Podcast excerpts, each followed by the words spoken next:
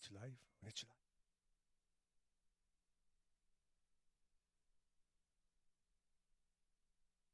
On est-tu live? On est-tu là? On est-tu live? Donne-moi un signe. Donnez-moi un signe si on est live. Est-ce quelqu'un? Bafouin. On est-tu live? Ouais, OK, on est live. Stand by.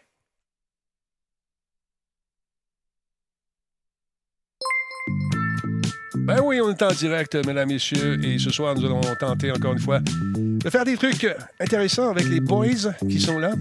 Messieurs, vous allez bien? Fafouin, je te vois, parle-moi. Euh, je t'entends pas, toi, fort, là. Attends un peu, on va monter ça un peu. Attends un petit peu, attends un petit peu. On va monter ça dans le tapis. Baisser un peu la musique. Parle-moi donc, mon Fafouin. Salut, bonsoir. Ah, oh, ça coupe. Denis, bonsoir dans le chat. Oh, ça coupe un peu. Je ne sais pas pourquoi. Encore une fois, il y a des saca- c'est saca- saccadé ton affaire un petit peu, mais c'est pas grave. On va aller voir notre ami Bruno faire un petit test de son en même temps. Comment ça va, Bruno? Et bonsoir, M. Talbot. Très heureux d'être avec euh, Pascal et Jordan ce soir euh, en votre compagnie. Eh, très, très content de votre présence encore une fois, messieurs. Euh, est-il là, le monsieur à la tablette? Est-il de retour parmi nous? monsieur? Oui, il est de Ah, retour, il est de retour. Le poster... même devant cette tablette. Ah, c'est incroyable. le poster child? De Pinterest. Tiens, c'est moi ça. Salut. Salutations à M. Madeleine qui est avec nous, JF de son prénom. Il y a également Matsai qui est là. C'est le show 1393. Hey, on arrive bientôt à 1400 shows. C'est fou. Ça va vite, ça va vite. Renard QC est en place. Bonjour, Renard. Il y a Guiquette qui est là également. Il y a Zwimout. J'adore dire son nom. Merci beaucoup à Sans euh, PS5 qui est avec nous. Sans PS5. OK, je viens de la pogner. Qui est avec nous. Il y a Big Destroy. Salut, salut, salut. Il y a Doc euh, Tenders. Il y a Titios 2000. JM Prince, merci pour les follow. Courchaine, hier, nous a fait un beau follow. J'ai oublié de le mentionner, alors je le mentionne ce soir. Merci, M. Courchaine. Deuxième mois d'affilée. Metalman également. Et la Body Nation s'est joint à nous. Comment ça va, tout le monde? J'espère que vous allez bien. Black Shield, salutations. La semaine passée, Jordan nous avait promis une tablette de fou. Il n'est mieux de pas nous décevoir. Oh, c'est lourd, ça, là, Jordan. là. Qu'est-ce que tu vas faire? Les choses que je dis des fois, ça compte pas, j'étais pas agent. Non, Bon. non. J'ai monté. euh, Là, j'ai embarqué dans votre manège. hein, c'est ça qui se passe. Ouais, ben J'ai exactement. monté les attentes, puis là, je suis même plus capable de répondre à ces attentes-là. C'est c'est un cercle vicieux. Fafouin, parle-nous un peu, s'il te plaît, qu'on règle ton problème. Même si ça coupe un peu live, on va essayer de voir ce qu'on peut faire avec ça. Nous allons donc faire un test. Nous allons compter à reculer 10 à 1, 10, oh, oh. 9, 8, 7, 6. OK, j'ai un conseil à vous donner. Pe- Peut-être, monsieur, c'est si vous avez mis, euh, que ce soit un limiteur sur votre truc ou encore un, un, euh, un compresseur. Mettez ça à, à enlever tout ça, s'il vous plaît, pour l'instant. Je pense que vous êtes allé généreusement sur le limiteur ou sur. Je sais pas. J'ai tout décompressé, Denis. C'est- c'est mieux? Ça semble être pas pire. Parle-moi donc encore. Faudrait que tu parles. 1, 2, 3, 4, 5, 6, 7, 8. Ah, vois-tu, les... là, ça va bien. Là, ça, Ah, ça- on dirait presque que c'est acoustique. Oui, euh, c'était. Écoute, j'avais. C'était presque poétique. Ça Bon, comment ça va tout le monde? Pat Mustang est en place. Salutations à Caribou également. Merci pour ce 29e mois avec nous. Merci encore une fois. Meliva, bonsoir. Agent Orange, salut. Anthrax est en place également. Anthrax, as-tu reçu ta Xbox? Je ne sais pas s'il l'a reçu. En tout cas, travaille fort pour l'avoir, ça c'est sûr.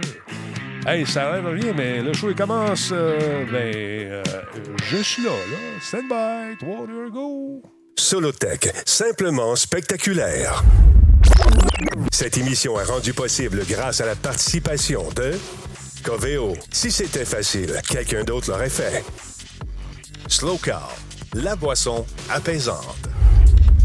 Radio Talbot est une présentation de Voice Me Up pour tous vos besoins téléphoniques, résidentiels ou commerciaux. Voice Me Up par la bière Grand Talbot, brassée par Simple Malte. La Grand Talbot, hmm, il y a un peu de moi là-dedans. Kobu.ca, gestionnaire de projet, le pont entre vous et le succès. Et voilà, nous sommes de retour, mesdames et messieurs, après un 24 heures intense de préparation d'émission dans mes rêves. Et par la suite, ma femme m'a réveillé ce matin à 7 heures. Bruno, comment ça va? Beaubonhomme.com. Ah, il est pas là parce que je suis pas sur la bonne patente. J'ai joué avec la PS5 tantôt, oui, parce que je suis parmi les chanceux. Et euh, j'étais en train de vérifier une rumeur qui courait sur le web pour savoir s'il y avait, euh, en, anglais, on dit du drag, une espèce de, de mouvement qui se fait sans qu'on bouge euh, les sticks de la manette. Je tiens à vous dire, c'est, c'est, euh, c'est- c'est- on va dire comme j'ai dit, ou comme mon père disait, ce sont des avocasseries. Oh, wow! Ah, les ouais, je pense que c'est. euh, parce que c'est la même compagnie, Bruno, qui a, qui a fait la poursuite contre Nintendo avec ces espèces de manettes qui avaient effectivement un problème. On la mettait stable et puis lorsqu'on touchait légèrement au stick, ben, ça se mettait à tourner euh, tout seul. Euh, une dévi- comment, on appelle- comment on pourrait dire ça? Euh, pas une, Ouais, dévié. une, Ben, une déviance. Glissement. une déviance, c'est d'autres choses. un glissement de la manette tranquillement, pas vite, vers, sans qu'on y touche. Mais là, c'est pas le cas du tout. J'ai fait un test, je l'ai laissé sur le bureau, j'ai laissé la manette se vider au complet de son jus. Solotech, Hey, hey, simplement hey, oui, spectaculaire. oui. Et j'ai aucun problème avec ça. Donc, j'ai comme l'impression que l'avocat en question, la firme d'avocats, travaille pour se trouver de l'ouvrage un peu. Jordan Chenard, les attentes sont très élevées concernant ta fameuse tablette. Je sais que le temps te manqué, probablement. Jordan? Ouais, je m'excuse. je me vois apparaître, puis je suis comme, mon Dieu, je suis aussi déçu que vous autres. C'est plate. Mais là, ça Ben non, ben non. Écoute, mais vous savez comment c'est. Hein? C'est- Ouais. contracteur, comme d'habitude. Oui, oui, on est là la semaine prochaine. Il arrive avec les poutres de ciment, puis tout. Il est supposé creuser les fondations pour que ça tienne, mais. Ah non, on peut pas, COVID, puis tout. C'est ça. Fait que. COVID, puis est pas là, il est tout. pas Ben oui, ben c'est. T'as pas. t'as- Je l'ai jamais utilisé, celle-là. Moi, Je l'ai utilisé une fois en mars, mais c'était vrai. oui. Mais autrement, euh, il y en a beaucoup qui l'utilisent. Vous l'essayerez, ça marche bien. Surtout quand il y a des grands congés qui arrivent, comme par exemple avec euh, ce qui s'en vient euh, prochainement pour les- le congé étudiant, l'espèce de. relâche. Exactement. Il y a des gens qui se dé- découvrent des mots soudain, quelques jours avant, pour avoir peut-être, au lieu de cinq jours, en avoir sept jours. Ça se peut dessus, ça? Hein? On est-tu comme ça, le genre humain? Je ne sais pas. Un Ta- petit peu. Un petit peu. C'est comment ils appellent ça? Ouais. Un petit peu comme l'avocat que tu parlais il y a deux secondes. Opportuniste, ça se peut-tu? Ah, ça se peut, ça se peut fort bien. Monsieur euh, Fafouin, vous êtes toujours là avec nous? Fafouin une fois? Fafouin deux fois? Soit qui boude ou il nous entend vraiment pas. Je ne sais pas ce qui se passe avec sa fafouinitude. Euh, T'es-tu là? Il va sûrement nous revenir, j'espère que oui. Euh, écoute, Il fait signe qu'il ne nous entend pas. il ne nous entend pas. Ben voyons donc. toi. Et je pense qu'ils ont des petits problèmes technical avec ces affaires. En tout cas, je voulais juste dire qu'il a fait une, une belle euh, prestation à son, pendant son truc du Super Bowl avec sa- son équipe. Ça a été fun. J'étais ce qu'on appelle un, Si. un, un lurker. Bon, t'es là. Parle-moi donc plus fort que ça. Oui, je suis revenu. T'es-tu là? Allô? Comment ça fait que ça change pas ton affaire? Ah ouais, montre-moi ta face. Parle. face, elle a l'air gelée. Ah, t'es revenu! Yeah. Bonjour. Non, mais t'as fait un beau travail, je voulais te le dire. Euh, je ne suis pas le plus grand des fans de football, mais vos analyses étaient pertinentes, monsieur. Et vous avez mené euh, ce quatuor qui avait l'air d'un quintet ou d'un sextet par moment de main de maître. Bravo. Hey, merci, c'est super gentil. Ça a pris quand même assez beaucoup. euh, ça, ça a pris pas mal d'organisation. On, a été, euh, on a réussi à avoir un, un journaliste, en fait, euh, du Journal de Québec, de la presse et de RDS. On a essayé d'aller ratisser le plus large possible pour Ouais. avoir justement des, des passionnés, mais surtout des professionnels de ça. Fait que c'était quand même assez fort pertinent. J'ai bien aimé ça. Non, mais c'était le fun. Puis tu m'as donné le goût d'écouter le, le truc par la suite. Fait que c'est pas mal cool. Attends un petit peu. Je veux juste vous parler de la Talbot Nation qui est sa boutique, vous le savez. Parce qu'il y a des nouveaux trucs. On m'a demandé de, parler de ça parce qu'on veut devenir millionnaire. Euh, Allez, ça vous tente de vous acheter de la slow car? Hey, je regardais ça, c'est moins cher sur notre site que sur le site original de la compagnie. Fait que si tu veux t'acheter de la slow car, passe par Radio Talbot, puis tu as des espèces de trucs pas mal intéressants. Euh, tu peux avoir euh, ton- ton porte-clés, tes t-shirts. Puis 100% des gens qui ont porté ce t-shirt-là n'ont jamais été mordus par des zombies. Encore une fois, je vous le rappelle. Donc, jetez un coup d'œil là-dessus. Ça vous tente de donner un coup de main. Amusez-vous et euh, regardez les prix. Puis si vous trouvez ça trop cher, ben achetez-en pas. C'est tout. C'est réglé de même. on fait des deals. Hey, les trucs s'en viennent. Ça va être le fun. J'ai hâte de voir ça. L'hiver va être fini, puis on va les avoir. Je te garantis. on va les avoir, mais c'est cool, les mais c'est bon pour les cadeaux de Noël de l'année prochaine, ça. Oui, effectivement, le- le- ce qu'on veut faire, on prépare les gens déjà pour la prochaine saison. Mais le train d'abonnement est rendu au deuxième niveau. Merci tout le monde. Je tiens également à vous rappeler euh, que nos amis de ES1 organisent dès le 14 février, vous savez que c'est la chaîne dédiée aux e-sports euh, qu'on peut écouter ici au Canada. C'est disponible à travers toute la francophonie. Donc, il y aura euh, une, euh, le ES1, pardon, j'ai dit ES1, j'ai tout le temps ES1 parce que j'ai parlé au boss, puis il m'a dit ES1. Moi, c'est resté gravé, là. ES1, la première chaîne francophone exclusivement dédiée au sport électronique, est heureuse d'annoncer la diffusion du championnat EGT3 Challenge, et ce, dès le 14 février. C'est une série de huit compétitions de pilotes de course virtuelles 100% québécoises qui est basée sur le jeu Ascento Corsa Competition. Ça, c'est l'italien, probablement. C'est-tu l'italien, ça, Bruno? Ascento Corsa, ouais. Assetto Corsa. Corsa, c'est une course. Competition, com- comment tu dis ça, compétition en italien? En italien? Competition? Competition? Ben, voyons donc, en Italie, on ne fait pas de compétition. On sait déjà qui a gagné. c'est ça. Donc, c'est une grosse compétition qui va avoir lieu donc euh, euh, du 5 février au 14 mai prochain. Et on parle du 14 février. Donc, ça commence le 5. C'est commencé depuis un petit bout de temps. On a commencé à s'entraîner, j'imagine. Et là, on va y aller avec la grosse compétition euh, le 14 février. Il y en aura plusieurs. Il y en a huit au total. Donc, c'est intéressant. Ça vous tente de jeter un coup d'œil là-dessus. Ça va être diffusé. euh, attends un petit peu. Les, compétitions, c'est déjà commencé. Donc, euh, jusqu'au 14 mai seront transmises sur I- ES1 tous les, toutes les deux semaines. Euh, le dimanche de 18h, 18h30, à partir de 18h30 dès le 14 février. Donc, la première s'en vient. J'ai hâte de voir ça, j'ai hâte d'écouter ça. Et si vous pensez que c'est facile et que c'est un petit euh, petite compétition euh, non, non. C'est des coureurs et des coureuses qui sont excellentes. Donc, jetez un coup d'œil là-dessus. ES1, disponible sur Vidéotron et sur le câble également. Donc, euh, voilà. Par ça, qu'est-ce que j'avais à vous dire? Shawicon, 27-28 février. Nino est partout dans les médias. Il partout, partout, partout. On parle de son Shawicon avec les artistes qui vont être là. Quelqu'un de. euh, une comédienne d'Harry Potter. Et euh, Freddy Krueger, le comédien, va être là également. Il y aura un paquet d'artistes francophones également qui seront là. Et on en dévoile lentement, mais sûrement, à tous les jours, 27 et 28 février. Venez faire un tour. Vous êtes invités, là, la gang, ce soir. Vous autres, là, mes, mes, mes, mes toi, puis mes, mes, mes, mes Jordan, puis mes Bruno. Ben là, Ben oui. j'espère. Ouais, tout, et tout anime, c'est vrai. C'est un petit peu ça. J'espère que tu vas être là, parce que t'es pas là, on va avoir un trou. on va- tu- ça sera bien le fun. Fait que ça va être bien. Hey, Denis, si tu veux faire disparaître ta bande noire en bas, tasse ta souris de dans l'écran. J'ai découvert ça pendant mon live. Bon, j'essaye fort. Tasse-la Elle veut pas. ailleurs. Elle veut pas. Va-t'en. check OK. bien. Check bien. Euh, je- je- Clique, clique ailleurs. J'ai cliqué partout. Regarde, je clique dans le fond là. J'ai essayé autant comme autant. Elle, elle part pas, la vlimeuse.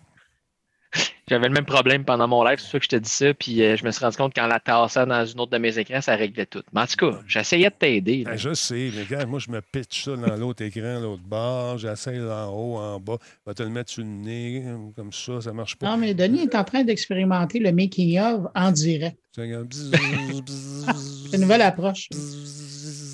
C'est un making now, je pense que ça s'appelle. Bon, en tout cas, ça ne fonctionne pas. J'ai essayé autant comme autant.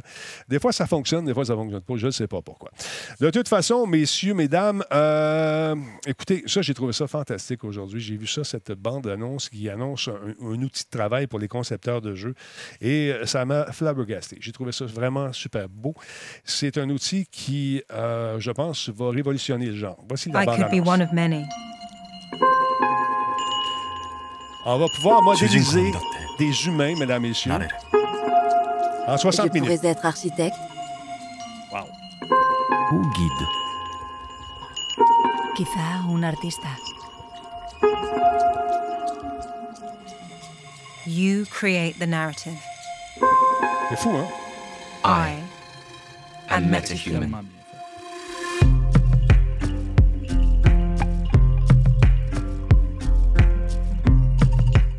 C'est absolument dément, cette affaire-là. Écoutez, le prochain niveau du deepfake, là, c'est assez impressionnant. mais ça, c'est spécialement pour les jeux vidéo. Ça va être absolument fou raide.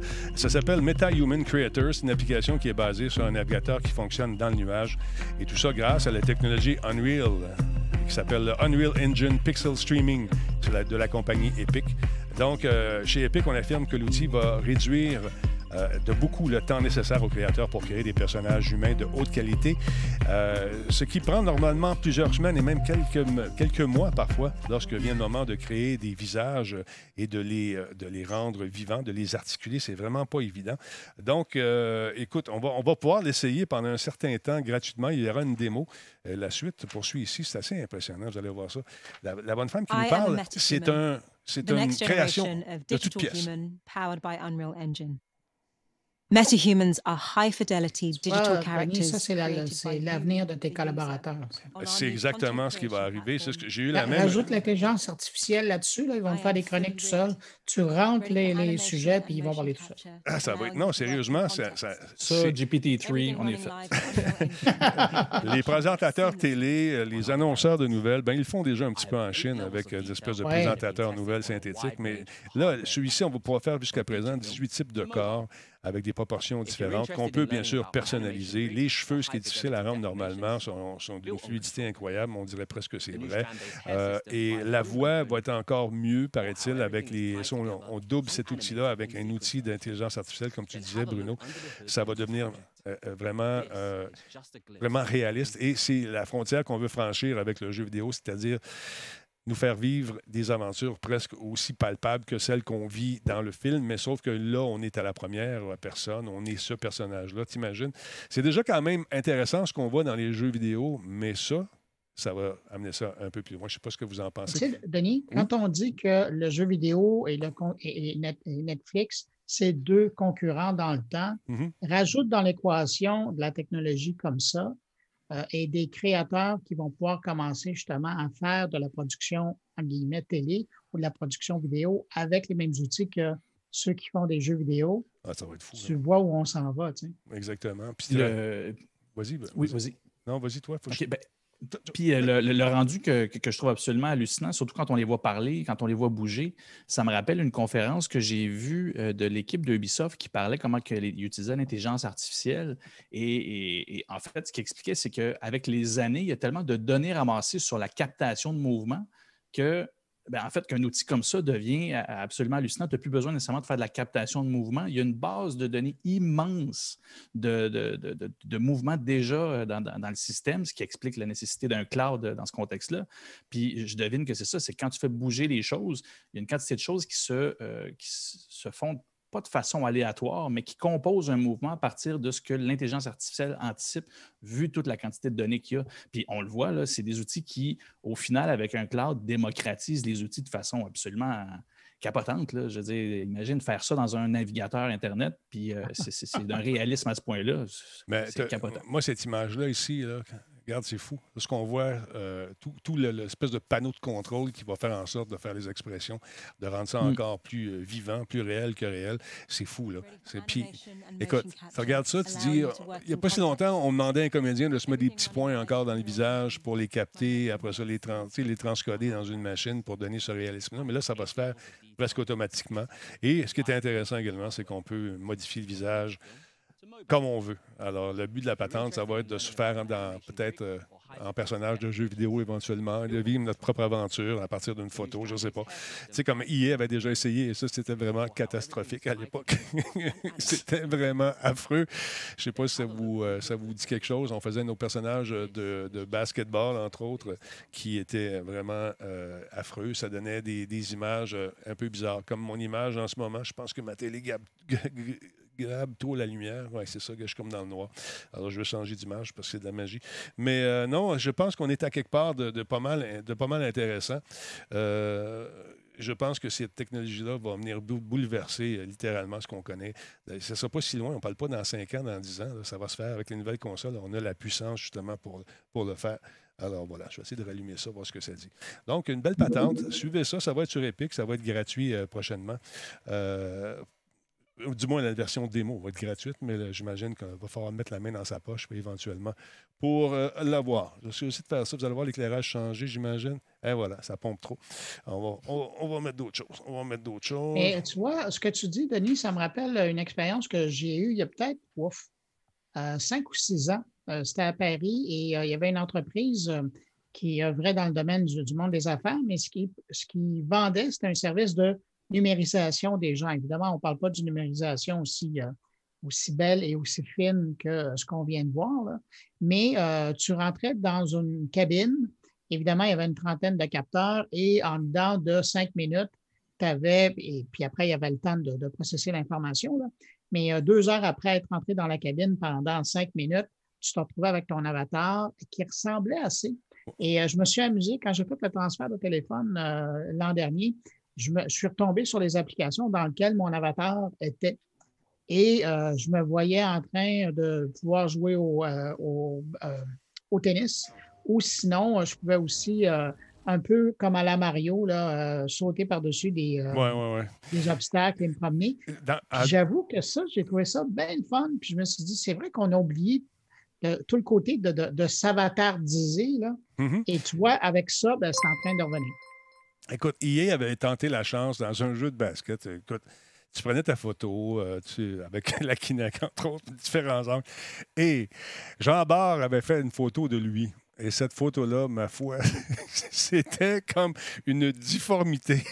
Voyons donc, t'es-tu sérieux? Ah oui, ça, c'est mon avatar. Fait, il avait laissé son visage sur les bonhommes de basket. Mais tu vas y arriver, ce monstre-là, avec une tête croche, puis qui était quand même très fluide sur le, sur le, court. Fait que c'était très drôle de voir ça. J'en ai parlé un petit peu tantôt, les amis, de, de cette histoire-là. Vous savez, la fameuse manette, euh, bon, euh, Nintendo avait sa manette qui euh, tirait de la patte un peu, tirait à gauche ou à droite, qui euh, ça allait pas bien.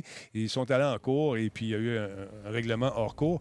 Et là, ben c'est euh, probablement que les avocats ont senti la bonne affaire, ils se sont dit il y a de nouvelles consoles qui s'en viennent, là, la PS5, la Xbox, ça, on va regarder ça. Puis là, ils ont lancé un, message sur Internet pour demander aux gens Hey, vous autres, là, votre manette, est-ce qu'elle va bien?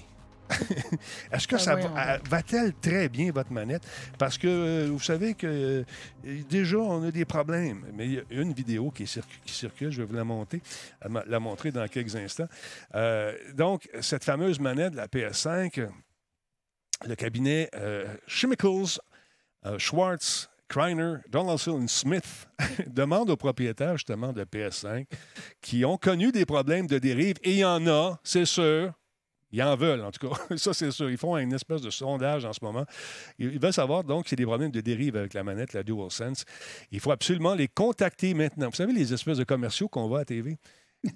Vous avez eu un accident, vous avez un problème, appelez-nous maintenant. T'as un monsieur en habit avec une bibliothèque pleine de livres de loi derrière lui. Hum, il est solide. Donc, euh, apparaît-il qu'ils font le tour des personnes, ils interrogent, sont invités à décrire le problème euh, qu'elles ont rencontré, le problème de dérive que vous avez rencontré. c'est comme un peu bizarre. Donc, euh, paraît-il que ça a commencé à se produire parce que, oui, une vidéo est parue. Je vais vous la montrer parce qu'on est vraiment sur la coche ici à Radio Talbot. On court après ces affaires-là. Non, non, écoute, je vais te montrer. Il est où, il est où, il est où? Ah, bordel! Bon, attendez un petit peu. Ça m'a un peu déconcentré, mon histoire de TV derrière. là. Mais il y a une vidéo qui, effectivement, montre un gars qui joue et son bonhomme, il tient une manette comme ça. C'est tout à fait crédible. Je vous montre ça. Mettons que c'est ce manette-là. Il tient la manette. Puis là, à l'écran, derrière lui, t'as un bonhomme qui tourne. Mais c'est ça la vidéo. Ben, qui, qui me dit qu'il n'y a pas quelqu'un en arrière qui est là, qui a une autre manette, puis qui tient ça de même? Absolument rien. Fait Avec que- la bonne manette. hein? Exactement. Ouais, c'est ça. Fait qu'on sait pas. Puis moi, je l'ai essayé aujourd'hui. J'ai mis la manette ce matin, j'ai vu ça, cette nouvelle-là, je l'ai mis là. J'ai dit, OK, j'y touche pas.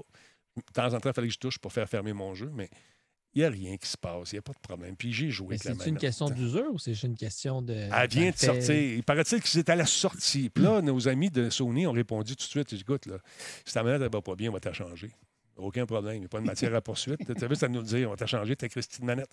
Parce que Ah t'as encore sa garantie. elle est en- vraiment. elle- ça garantit. Fait que, ramène là, on va te la changer. Mais eux veulent avoir un problème. Tu Comprends-tu? C'était tellement. Non, non, c'est un problème. Donc, euh, euh, et, euh, le journaliste de Kotaku qui les a contactés euh, a dit oui, il y a un problème, on a des vidéos. On a vu une vidéo jusqu'à présent. Puis euh, PlayStation a été contacté également.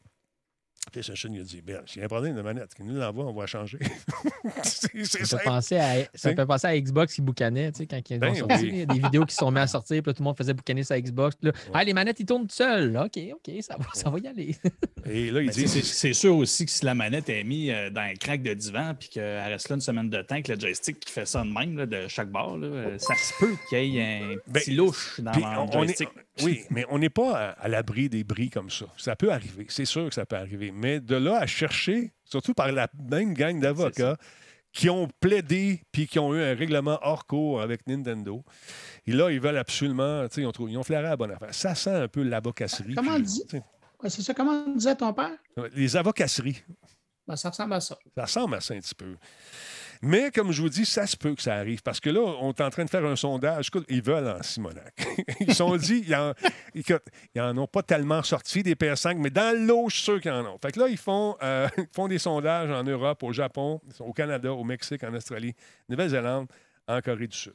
Ils veulent aller là-bas pour savoir si vraiment il y a un problème. Il y a des gens qui ne mangent pas, je vous le rappelle, dans le monde. C'est un peu drôle, puis triste à la fois. Je pense que on devient créatif avec la pandémie, je pense. on cherche des affaires, on cherche des problèmes, juste ce que tu veux que je te dise. Fait que c'est ça qui est ça. Euh, hey, j'aimerais ça qu'on parle de cette nouvelle application, les gars. Tout le monde est là-dessus parce qu'on s'est connecté. On s'est connecté sur euh, le fameux. Comment ça s'appelle déjà? J'ai oublié le nom. Clubhouse. Euh, Clubhouse. Pense aux épices. Oui, c'est vrai. Clubhouse. Clubhouse, c'est quoi? C'est une application qui nous permet donc d'avoir des espèces de, de, de- de- de chambres. Là, on s'en est fait une privée en ce moment pour pouvoir discuter entre nous. Je vais couper le micro, puis on va ouvrir nos micros ici, comme ça. Vous allez voir. Donc, euh, est-ce que vous m'entendez là-dedans?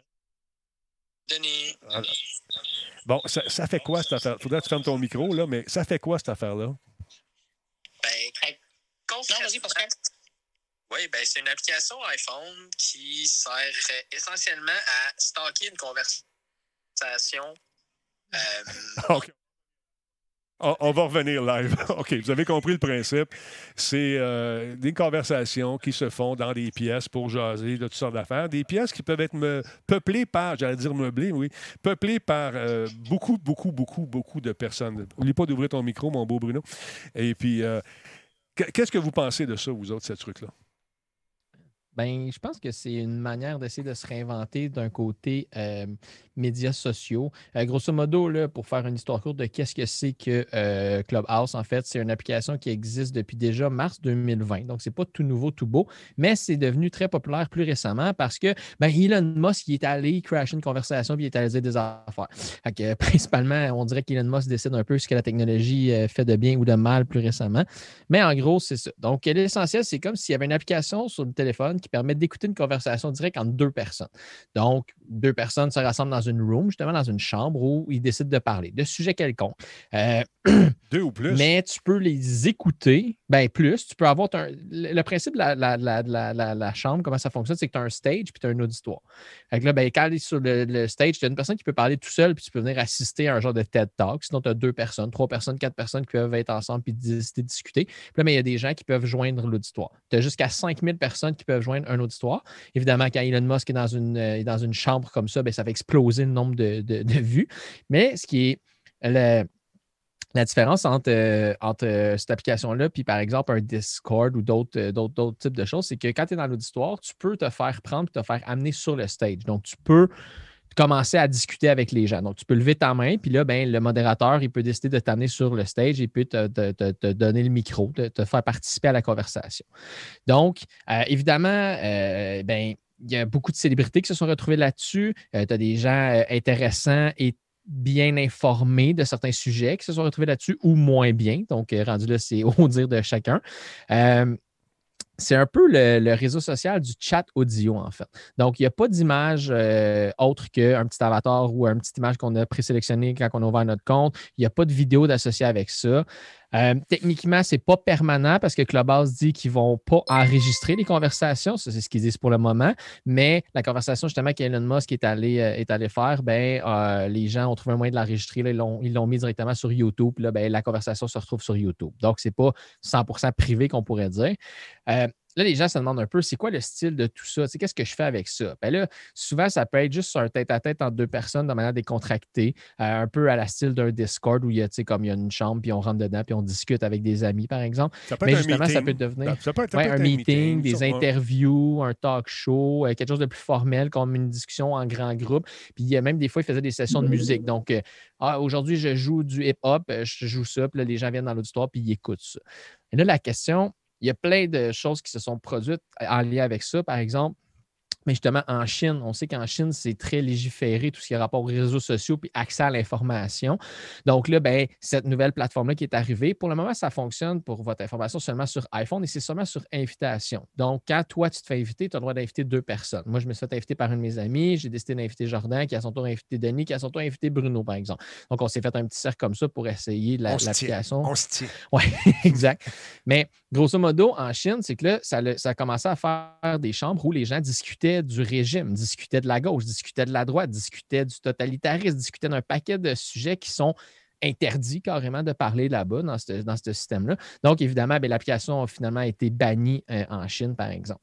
Et puis, il y a un, euh, il y a un journaliste qui, lui, s'appelle euh, David Pierce, en fait, qui a sorti un article quand même assez intéressant parce qu'il disait concrètement, cette application-là, est-ce que c'est privé ou c'est public? Puis là, on se ramasse avec plein d'applications qui sont entre deux. Puis, tu sais, la liste d'applications qui, est- nommée dans, souvent à titre d'exemple, c'est justement les Discord de ce monde, les Telegram, Clubhouse, justement, Reddit. La question avec Reddit, par exemple, tu sais, quand ils sont allés faire euh, crasher la bourse, est-ce que c'est public ou c'est privé? Puis là, mais lui, il remettait en question ces choses-là parce qu'il il disait que il y a un des, euh, une des personnes qui est très populaire sur euh, sur l'application Clubhouse, pardon, qui, quand elle, elle décide de bloquer quelqu'un, bien, cette personne-là, aussitôt la personne qui a bloqué, aussitôt qu'elle devient modérateur ou qu'elle devient participant à n'importe quel chat sur n'importe quel room, les personnes qui sont bloquées par elle ne peuvent pas assister à ce qui se passe présentement dans cette, dans cette chambre-là. Donc là, la question à savoir, c'est c'est où la limite? Puis là, ben, c'était. Le nom m'échappe, je l'ai perdu. Là, de, c'est Marc An- Andressen qui bloquait systématiquement tous les journalistes. Lui, il bloquait juste tous les Ouais, journalistes parce que.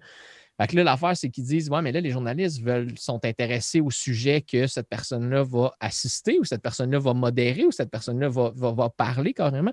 Donc là, c'est là, c'est à savoir techniquement, ils ont le droit de faire ça. Techniquement, c'est ça, comme ça que l'application fonctionne. Donc, déjà, l'application qui n'a même pas un an encore, ben, qui n'a même pas un an encore, qui est encore seulement sous invitation, bien évidemment, ça sème un peu, pas une controverse, mais des questionnements autour de comment c'est les- comment c'est légiféré. On sait qu'en octobre dernier, ben, au début, il n'y avait aucun, euh, il y avait aucune euh, te- termes et conditions d'utilisation de la plateforme. Donc, euh, ils n'ont pas cru bon mettre ça en disant les Oui. gens vont s'auto-gérer. Ben Ben oui, là, ben, les ben gens- oui. les Hey, gens, ça s'appelle ils- l'Internet. Ils vont être fins. Ils vont... Hey, Il n'y aura pas de sexisme, il n'y aura pas de racisme, il n'y aura pas d'extrême ci, extrême ça. Ils vont s'organiser, ils sont corrects. Mais ça leur a quand même pris euh, huit mois se réajuster, en fait. Puis là, ils ont sorti des vrais termes et conditions. Puis justement, mais tu n'avais pas le droit de faire du shaming. Puis tu n'avais Ah pas le droit de rabaisser des gens, des choses comme ça. Mais tu vois que c'est basé sur une bonne idée, mais un peu exécutée euh, Moi, ma à- question- dans un monde avec des licornes un peu vert. Oui, les lunettes roses puis les licornes. C'est quoi le modèle d'affaires là-dessus? Y a quelqu'un qui peut me répondre là-dessus? Comment ils vont faire des sous là-dessus? Ça va-tu être interrompu, ces discussions-là, par des pubs aléatoires? Forcément, moment, on- il n'y a rien. on doit colliger de l'information à quelque part parce que tu sais, c'est l'Internet. C'est gratuit, c'est toi le produit. On Oui, le dit, on le ça. répète souvent. ouais. Eux, techniquement, ils disent qu'ils n'enregistrent pas, donc ils ne pourraient pas prendre, par exemple, une conférence que justement un Elon Musk de ce monde ou un Bill Gates va offrir puis la, la, la- la monétiser. Euh, le modèle d'affaires, ben, c'est sûr que ça finit par tout être des, des applications qui vont finir par avoir de la publicité. Là. On se rappelle que YouTube, au début, ça n'existait pas de la publicité sur YouTube au tout début, là, quand Ouais. j'étais un petit gars. Mais euh, d'un côté marketing, je peux peut-être renvoyer la question à Jordan. En fait, Ouais, ben, comment c'est tu peux ça. monétiser quelque chose comme ça? Euh, écoute, c'est particulier parce que de un, il y a peu d'occasions, c'est-à-dire euh, quand on parle de publicité, euh, ça prend un inventaire de disponible, donc des visuels, des trucs. Là-dedans, il n'y a aucun visuel. Ils tiennent mordicus, il n'y a pas de texte non plus, mis à part les, textes de description pour une chambre, et etc. À date, la seule chose que je verrais, ce serait de financer, ce serait plus par abonnement. Et selon moi, ce que je m'attends, parce que ce qu'on voit, là, si on parle du, du- du modèle actuel, il est gratuit, mais ce qui fait que Clubhouse se, se- se- a réussi à percer euh, face à d'autres services semblables, euh, c'est qu'il a vraiment misé sur les gens connus. Ils sont allés par invitation, puis au départ, c'est devenu quelque chose de prestigieux de faire partie de, de, Cl- de Clubhouse. Et à un tel point, je fais une petite parenthèse là, avec ce que tu disais en Chine tantôt. Euh, J'ai parlé à un ami cette semaine qui est euh, sa blonde, lui, est en Chine, elle travaille en Chine depuis euh, un bon moment. Et là-bas, littéralement, c'était un signe prestigieux de pouvoir faire partie de, Clubhouse, d'avoir un compte Clubhouse. Et ça, ça s'achetait. Les gens qui avaient des invitations mettaient ça aux enchères pour que les gens y aillent. Fait qu'il y a vraiment une notion de, de- de flasher à être sur Clubhouse. Mais au-delà de ça, il n'y a pas grand-chose à, en tirer. Il n'y a pas de fonction en tant que telle. Et en termes de monétisation, je ne le vois pas, mis à part, comme je te dis, avec des vedettes, ben, tu leur donnes, tu leur fais payer pour avoir des privilèges, ouvrir plus de chambres, parce que présentement, on peut juste créer euh, un peu pas de chambre, mais de club. Fait que présentement, chaque personne a le droit d'ouvrir juste un club. Ce que je verrais, c'est que quelqu'un qui paye pour un premium, mettons, pourrait en ouvrir, en ouvrir plusieurs. Un Elon Musk qui s'ouvre plusieurs chambres, plusieurs sujets pour X, Y raison. Une entreprise aussi pourrait faire ça pour tenir, je ne sais pas, euh, euh, je sais pas ce qu'on peut faire de plus, en fait, là-dessus que Ouais, sur, mettons, un peut-être- Zoom. Je pense que tu amènes quelque chose d'intéressant. Avoir peut-être des, des, euh, des- des pièces privées pour une organisation. Ça, ça peut être intéressant, je comprends. Mais euh, c'est quoi l'assurance que c'est chiffré, cette affaire-là? On n'en a pas. Est-ce que c'est quoi l'assurance que personne vienne écouter? Mettons, tu t'appelles, tu, tu vas faire un tour. Moi, je ne ferai pas mes meetings là-dessus. Genre, Ben, les je- boys, oui, les girls, on jase, on a du fun, on parle, on discute, euh, on, on réinvente le monde avec Bruno en faisant une tisane euh, à la verveine. Mais, euh, tu vois. Mais tu sais, moi, c'est la notion de Ouais. privé. Euh, je veux dire, si tu veux du privé, là, je veux dire, appelle au téléphone puis fais un appel conférence. C'est-à-dire qu'un outil comme ça, on le vu avec Zoom, il disait qu'il était encrypté end-to-end au départ. Ça, a pris, euh, ça a pris un flag de lever pour réaliser que, oh, finalement, non, c'est pas le cas. Ils ont il va toujours en avoir. Puis c'est pas que je les excuse, c'est que jusqu'à preuve du contraire, il n'y a rien qui nous prouve que euh, le privé existe. Fait qu'à partir du moment que tu es sur Internet, ben, dis-toi que la planète entière va le savoir. Euh, Snapchat qui disait que tes enfants étaient Mm. effacés et que tu le voyais si la personne avait fait une capture d'écran. Ça prend pas un script, ben, ça prend pas un script bien ben sorcier pour euh, empêcher que la personne sache que tu as pris une capture d'écran. Fait que c'est un peu tout ça. Faut, faut, faut- faut- faut décrocher de ça et j'espère en tout cas que Clubhouse va pas jouer sur cette notion de privé parce que, je veux dire, euh, ça prend un espion sur 5000 personnes puis enregistrer la, la rencontre. On l'a vu avec Elon Musk, ça ne prend pas grand monde pour être capable de faire ça. Bref, euh, il y a quelques possibilités, mais il va falloir qu'il ajoute une profondeur à ça parce que, de un, ben, Jean-François Poulain dans le chat, là, euh, en termes de UX, là, en expérience euh, utilisateur, c'est zéro. J'ai aucune idée quoi faire avec ça. Pour vrai. L'autre fois, ah, on a ouvert une chambre, vous êtes où? C'était? Ah, ben, c'était pas dessus. OK, Non, fait finalement, on passe notre temps à se chercher. Fait que non, c'est un début. Et à date, c'est plus prestigieux d'être dessus. Merci, Pascal. Mais euh, autrement, il n'y a pas, en tout cas, moi, il n'y a pas grand intérêt à court terme, mis à part, ben, en étant dans un club select, ben, on a la chance de connaître du monde. Tu sais, les, les premiers Québécois qui sont là-dessus, ben, on se cherche là, comme, comme un Ah, club ouais, med. ouais, va. ouais. Mais, euh, écoute, quand tu vois une serviette après la porte, tu rentres pas. Mais euh, ce que je veux dire, c'est que c'est- prestigieux comme Facebook l'était au début, quand ça prenait une invitation, quand c'était dans- encore une fois dans les universités, puis tout le monde courait après ça. Et j'avais résisté jusqu'à il n'y a pas longtemps. Je me suis fait pogner. J'ai- Ben, sais, grosso modo, on sait qu'il y a plein de plein de- d'applications comme des nouvelles applications en fait qui sont lancées. Souvent, ça va fonctionner sur un modèle de justement invitation seulement ou un club restreint pour créer une demande, créer une rareté, créer un engouement, puis après ça, là, il l'ouvre au grand public. Mais même eux, je suis sûr qu'ils ne sont même pas sûrs de leur modèle d'affaires pour le moment parce qu'ils vont voir comment ça va se développer, comment ça va avancer. Ouais, ouais, parce que ouais. concrètement, ce que j'ai dit tantôt, quand tu arrives, là, initialement, là, quand tu arrives dans l'application pour votre information, ils vous demandent votre numéro de téléphone parce que l'invitation se passe par numéro de téléphone exclusivement. Donc, puis après ça, ben, ils te demandent veux-tu euh, linker avec ton compte euh, Twitter tout de suite en partant? Veux-tu lier ça ensemble? Euh, Là, j'ai dit non, tu sais, je veux pas être euh, justement euh, sur Twitter, je suis un certain nombre de types de personnes, je veux voir ce que toi à m'offrir. En partant complètement, voici les 100 premières personnes que vous devriez Exact. suivre. OK, mais Ouais. tu te bases sur qui, quoi, comment, comment on s'en va plus loin que ça. Là, après ça, moi, j'ai refusé tout le monde. J'ai suivi une personne dans cette liste-là. J'ai dit non, skip, skip, skip. Puis là, je me suis retrouvé de- dans l'écosystème Clubhouse puis dire bon, comment je me trouve une discussion, quelque chose qui m'intéresse? Là, tu vas par centre d'intérêt. Il y a du monde qui parle de foi, il y a du monde qui parle de sport, d'entraînement, il y a du monde qui parle de, de nouvelles techno, de nouvelles ci, ça, ça. Fait que là, mettons, la crypto ces temps-ci, ben, c'est un sujet qui m'intéresse depuis toujours. Fait que je suis allé essayer d'aller voir, d'aller trouver, d'aller. Donc, pour l'instant, la découvrabilité n'est pas super facile à faire, sauf attends. que. Wait, there's more. There's more. There's more. Parce que moi, je connais une gang qui, qui a un œil là-dessus. Bruno va nous en parler. Je pense que Facebook, euh, regardez ça arriver, puis ils se sont dit Oh, Mark, there's something to be done. Mark a dit Hmm, Je vais aller mettre mon T-shirt noir, je vais y penser. Qu'est-ce qu'ils vont faire, euh, Facebook, avec ça, tu penses, euh, Bruno? Bruno Il est muté. Il est mis. C'est sûr que si je ne démute pas mon micro, vous ne m'entendrez pas. non, voilà. Ah, parce que je riais quand Jordan puis Pascal, euh, je, je vais m'arrêter de rire. Mais donc, c'est ça, ouais. euh, je suis content que tu parles de Mark. Zuckerberg.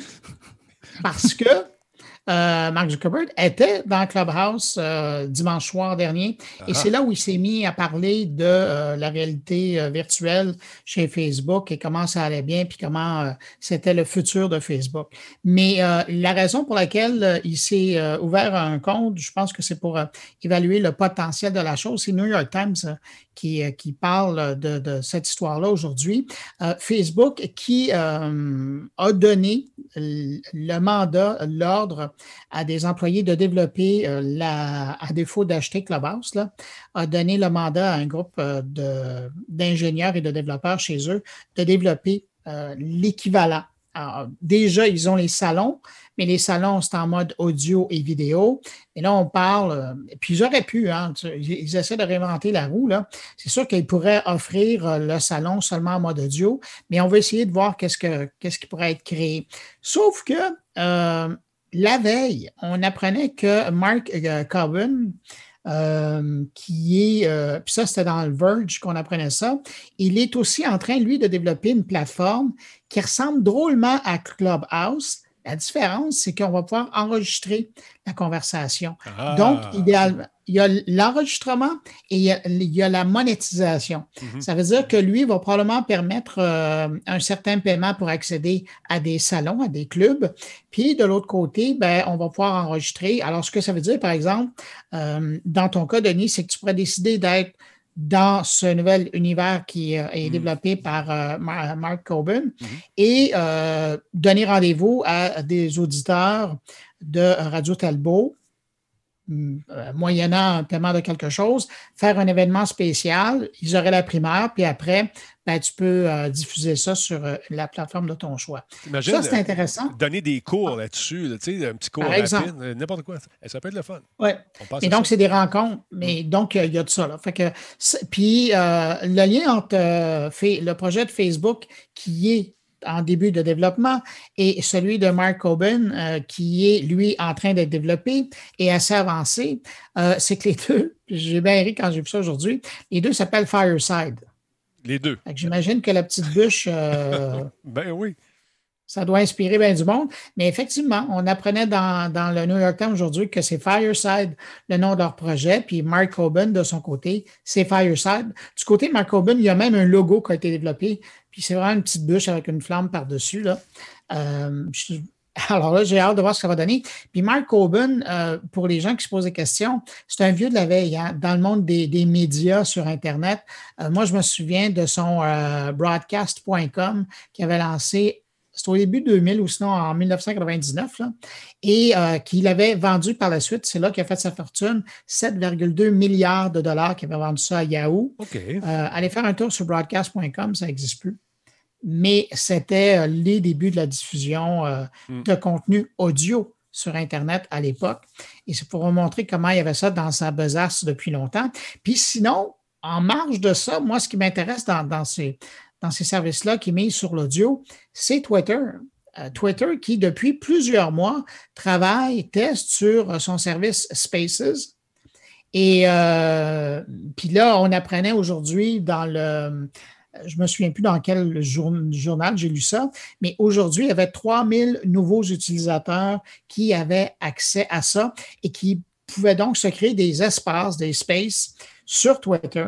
Euh, on y accède. La façon que ça fonctionne, c'est que vous passez ou par euh, le, le petit bouton qui vous permet de faire des fleets, donc des stories là, sur Twitter, Mhm. et on vous donne donc la, la possibilité de ou faire un fleet ou de faire euh, un, un espace, un space. Puis à partir de là, ben, à vous de créer. Le micro est ouvert et, et ça fonctionne. Puis c'est. Dans le cas de Twitter, je trouve ça un peu bizarre parce que ça fait un bout de temps qu'ils sont en train de travailler là-dessus. Ils tardent à l'ouvrir à la population en général. Puis là, quand tu t'apprends qu'ils ont 192 millions d'utilisateurs au quotidien, Mm. tu te dis, tabarouette, euh, ça serait peut-être le temps d'ouvrir les vannes de façon plus agressive si vous voulez profiter de l'engouement qu'il y a pour l'audio. Exactement. que Mais aussi, on sait qu'ils tentent de se réinventer depuis quelque temps. On cherche quelque chose. Ouais. Mais là, la possibilité est là. Profitez-en. Surtout que Elle le- est là parce qu'il Oui. y a un intérêt. Mm. Puis, tu sais, c'est la même affaire. On- il existe depuis des mois la possibilité pour certaines personnes de faire des tweets audio. Mhm. Mais pourquoi c'est pas plus accessible que ça? Il y a une demande, il y a un intérêt pour la chose. Puis j'ai comme l'impression que s'il tarde encore, ça va être une belle opportunité ratée pour Twitter. ça ne sera pas la première qui rate, mais euh, je trouvais ça dommage parce qu'ils ont la technologie, ils ont l'infrastructure, ils ont l'utilisateur. Ben, tabarouette, s'ils laissent le train passer, ça va être dommage pour eux. Ben, exactement, exactement. Mais justement, Jordan, Twitter, ils veulent faire de l'argent. Ils sont tannés. ils veulent faire des sous. Comment ils vont faire ça, selon toi, Jordan? Ben, c'est là où si on, on fait un petit euh, wrap-up, un petit résumé des dernières acquisitions, puis on commence à voir Twitter comme un écosystème, euh, je pense qu'on commence à voir quelque chose qui a quand même du potentiel, mais il va falloir oublier Twitter pour ce qu'il est tout seul. C'est-à-dire, euh, qu'on décroche de ce que nous, on connaît, c'est-à-dire, ça a commencé par 140 caractères, maintenant c'est 280. Mais là, éventuellement, il y a trop de choses qui est liées à Twitter et son objectif, en fait, quand on écoute Jack Dorsey et son équipe, euh, c'est vraiment de créer ce qu'ils appellent. Ils veulent que Twitter devienne un protocole. C'est vraiment comme ça qu'ils en avaient, en avait parlé.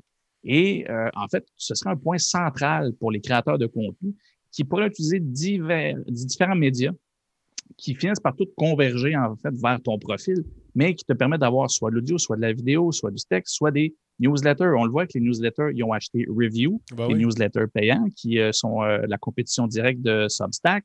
Euh, ils ont Spaces, euh, qui est euh, en cours d'utilisation, ben, de, développement, on pourrait dire. Ils sont littéralement prêts. Je, comment dire comme toi, Bruno, je ne sais pas ce qu'ils attendent.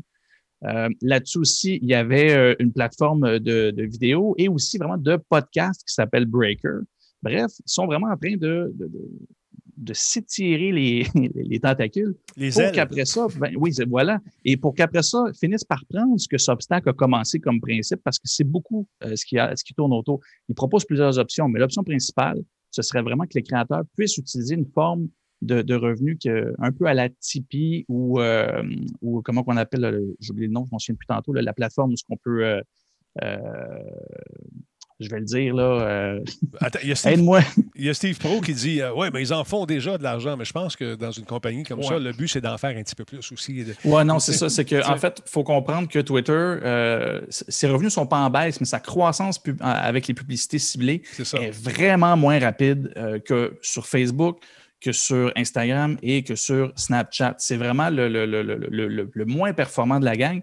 Euh, selon eMarketer, l'article que j'avais lu de Kurt Wagner de, sur Bloomberg, il disait que c'est 0,8% du marché de la pub en ligne. Ça vous donne un peu que un moment donné, euh, il va falloir qu'ils trouvent autre chose. Et c'est ce qui fait qu'en voyant le succès de Substack et de différentes formes de, de, de revenus comme ça, avec euh, les dons payés par les, les fans, en fait, euh, ben, ils prennent une petite cote là-dessus. Et en rassemblant plusieurs médias au même endroit, ben, tu finis par, tu pourrais finir à partir du protocole et du concept Twitter en général, euh, à partir de cette même plateforme-là, gérer une infolette, gérer euh, des tweets évidemment, gérer un podcast euh, et gérer des trucs vidéo, des stories. Et après ça, ben, là, il va rester à voir s'ils vont, mettons, rendre du contenu exclusif à ceux qui payent un certain montant, comme on le voit justement sur Substack. Patreon, ça ben, tu cherchais tantôt, Patreon? Merci, oui, ben, Patreon. Les gens l'avaient écrit dans le chat, c'est Black Shield. Hein? Merci, j'ai mes notes devant moi, fait que je n'ai pas de voir le chat. Merci beaucoup. Fait que, c'est ça, oui. Très, en fait, toute la façon de monétiser euh, de Patreon et de Substack et, euh, mettons, de Twitch, comme faire des dons en, live, euh, ben, à mon avis, Twitter va s'en aller vers ça. C'est-à-dire que ça devient juste logique et tu as un seul point de contact avec ton créateur pour avoir accès à une multitude de, de types de contenus au lieu d'avoir plusieurs pieds à terre un peu partout, puis finit par, euh, comme on dit, diluer euh, le, marché. Euh, ça a beaucoup de potentiel, mais il va falloir, comme on dit en bon français, ben, qu'il décloche. Parce que là, le système en est là. ils ont tout ce qu'il faut en place euh, pour, pour, en profiter. Il y a plein de créateurs qui sont rendus à un moment, puis on le voit, il y a une maturité au niveau du contenu. Là. Il y a beaucoup, là, les YouTubers, c'est plus juste du monde qui ouvre des boîtes ou qui, euh, qui, font des niaiseries avec euh, des défis. Là, il, y a il, y a vraiment du contenu, autant éducatif, autant divertissant, autant. Il y a vraiment du contenu sérieux. Si Twitter arrive et dit OK, bien là, vous êtes votre média et à partir de chez nous, vous pouvez tout faire, contrôler aussi toute l'information que votre audience a, bien là, euh, là, tu viens de parler au publicitaire, c'est-à-dire à partir du moment où tu as beaucoup d'informations sur ton audience de façon centralisée, ben, tu es bien plus efficace pour donner le contenu que, que les gens veulent. Les gens ont du meilleur contenu et n'ont pas besoin de chercher le midi à 14 heures. Tout découle d'à peu près de la même, du même réseau, ou du moins, si ce n'est pas sur Twitter, ben, tu as son Twitter qui te flague que finalement, il fait autre chose sur telle autre affaire. Donc, tout l'écosystème devient plus naturel. Donc, tu es en train de dire qu'il faut qu'il fasse comme Facebook. oui et non, parce que Facebook reste encore quelque chose qui est. Tu sais, quand tu vas sur Facebook à cette heure, c'est plus tant le contenu de tes amis que tu vois. C'est une quantité de contenu qui n'a aucun rapport, que l'algorithme détermine que c'est ça que tu veux voir. Fait que si pour X raison tu es bête avec tes amis, ben, tu ne verras pas grand contenu de tes amis. Tu vas juste voir du contenu euh, de, de, de, je sais pas moi, des trucs de cinéma, des trucs de jeux vidéo, des trucs. euh, et une fois de temps, et à chaque trois posts, vous regarderez, c'est à chaque trois posts, tu as une publicité qui, euh, qui, Qui qui est affichée selon tes, tes intérêts et ça se finance entièrement avec ça. À l'inverse, Twitter vu qu'il sait que c'est pas le genre d'approche qui marche avec la publicité pour lui, ben, il a tout à gagner à laisser faire cette approche-là, se dire bon, là, on arrête de jouer avec l'algorithme pour juste présenter ce qu'ils veulent. On va s'assurer qu'on donne des outils pour les relations entre le créateur et, le- et sa communauté euh, soient le, le- le plus facile possible. Puis dans un monde aujourd'hui, ce que tout le monde se cherche, tu sais, euh, Denis, tu es, un exemple euh, clair. Là, je dis encore du monde qui disent ben, je ne savais même pas que tu le faisais encore. Ah, Ben, c'est ça. À tous les jours, Parce ça. que Twitch ne fait pas partie des réseaux que ces gens-là regardent. Euh, c'est- comme si tu n'étais plus là. Là, à partir du moment qu'on rassemble tout à un endroit, euh, mais que là, c'est plus les pubs qu'on cherche, mais que c'est euh, l'intérêt des gens et le financement et les types des gens, euh, ben, euh, je pense que Twitter aurait vraiment une belle, une belle carte dans sa, dans sa manche. Mais écoute, c'est tout, tout ça, nerf de la guerre, c'est la publicité, c'est les- générer des revenus. Merci beaucoup, parlant de revenus, à King Lapoutine, qui s'est abonné deuxième mois, super apprécié.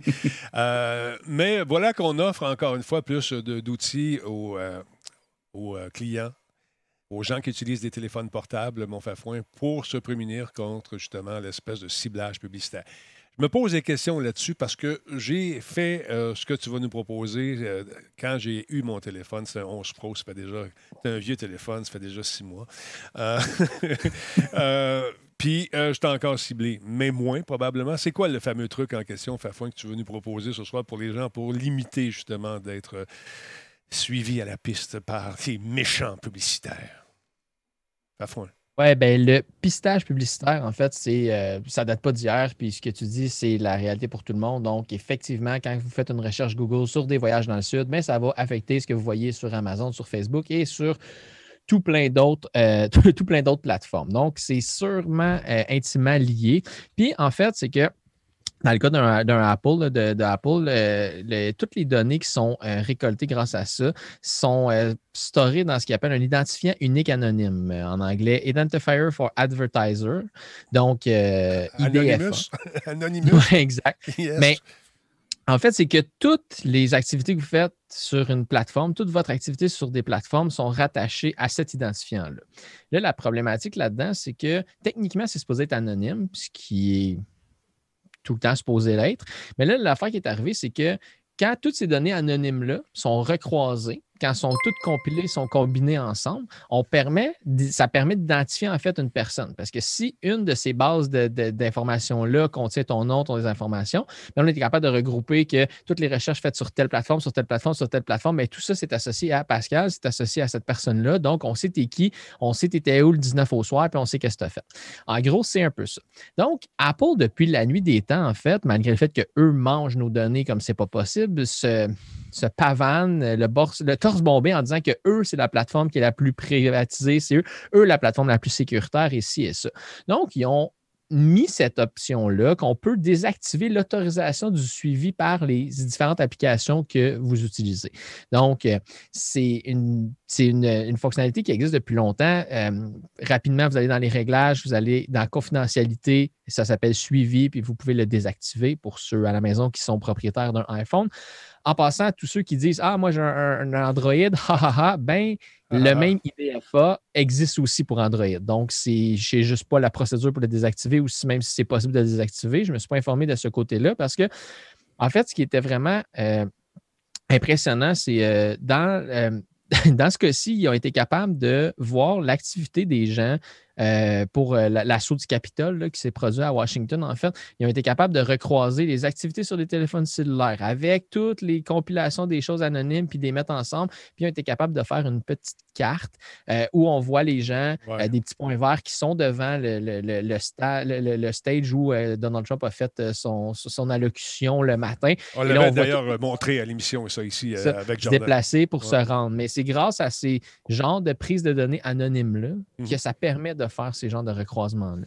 Donc, dans un premier temps, pourquoi le désactiver? Ben, parce que même si c'est pour faire de la publicité plus ciblée à la fin de la journée, quand c'est regroupé, quand c'est recoupé, pardon, ça peut servir à beaucoup d'autres choses.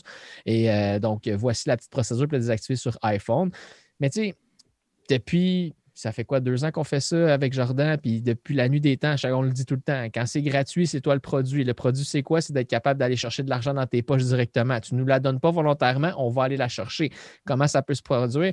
Bien, ce qu'il faut comprendre, c'est que il y a des grandes compagnies qui, eux, ils, vendent ça. Il y, a, des grandes compagnies qui achètent ces données-là. Même si c'est anonyme, ils les achètent. Donc, ils les achètent de plein de plateformes. Puis à ce moment-là, ils vont être capables de justement faire du recroisement. Puis tu vas recevoir bientôt une lettre avec Hey, des voyages dans le Sud.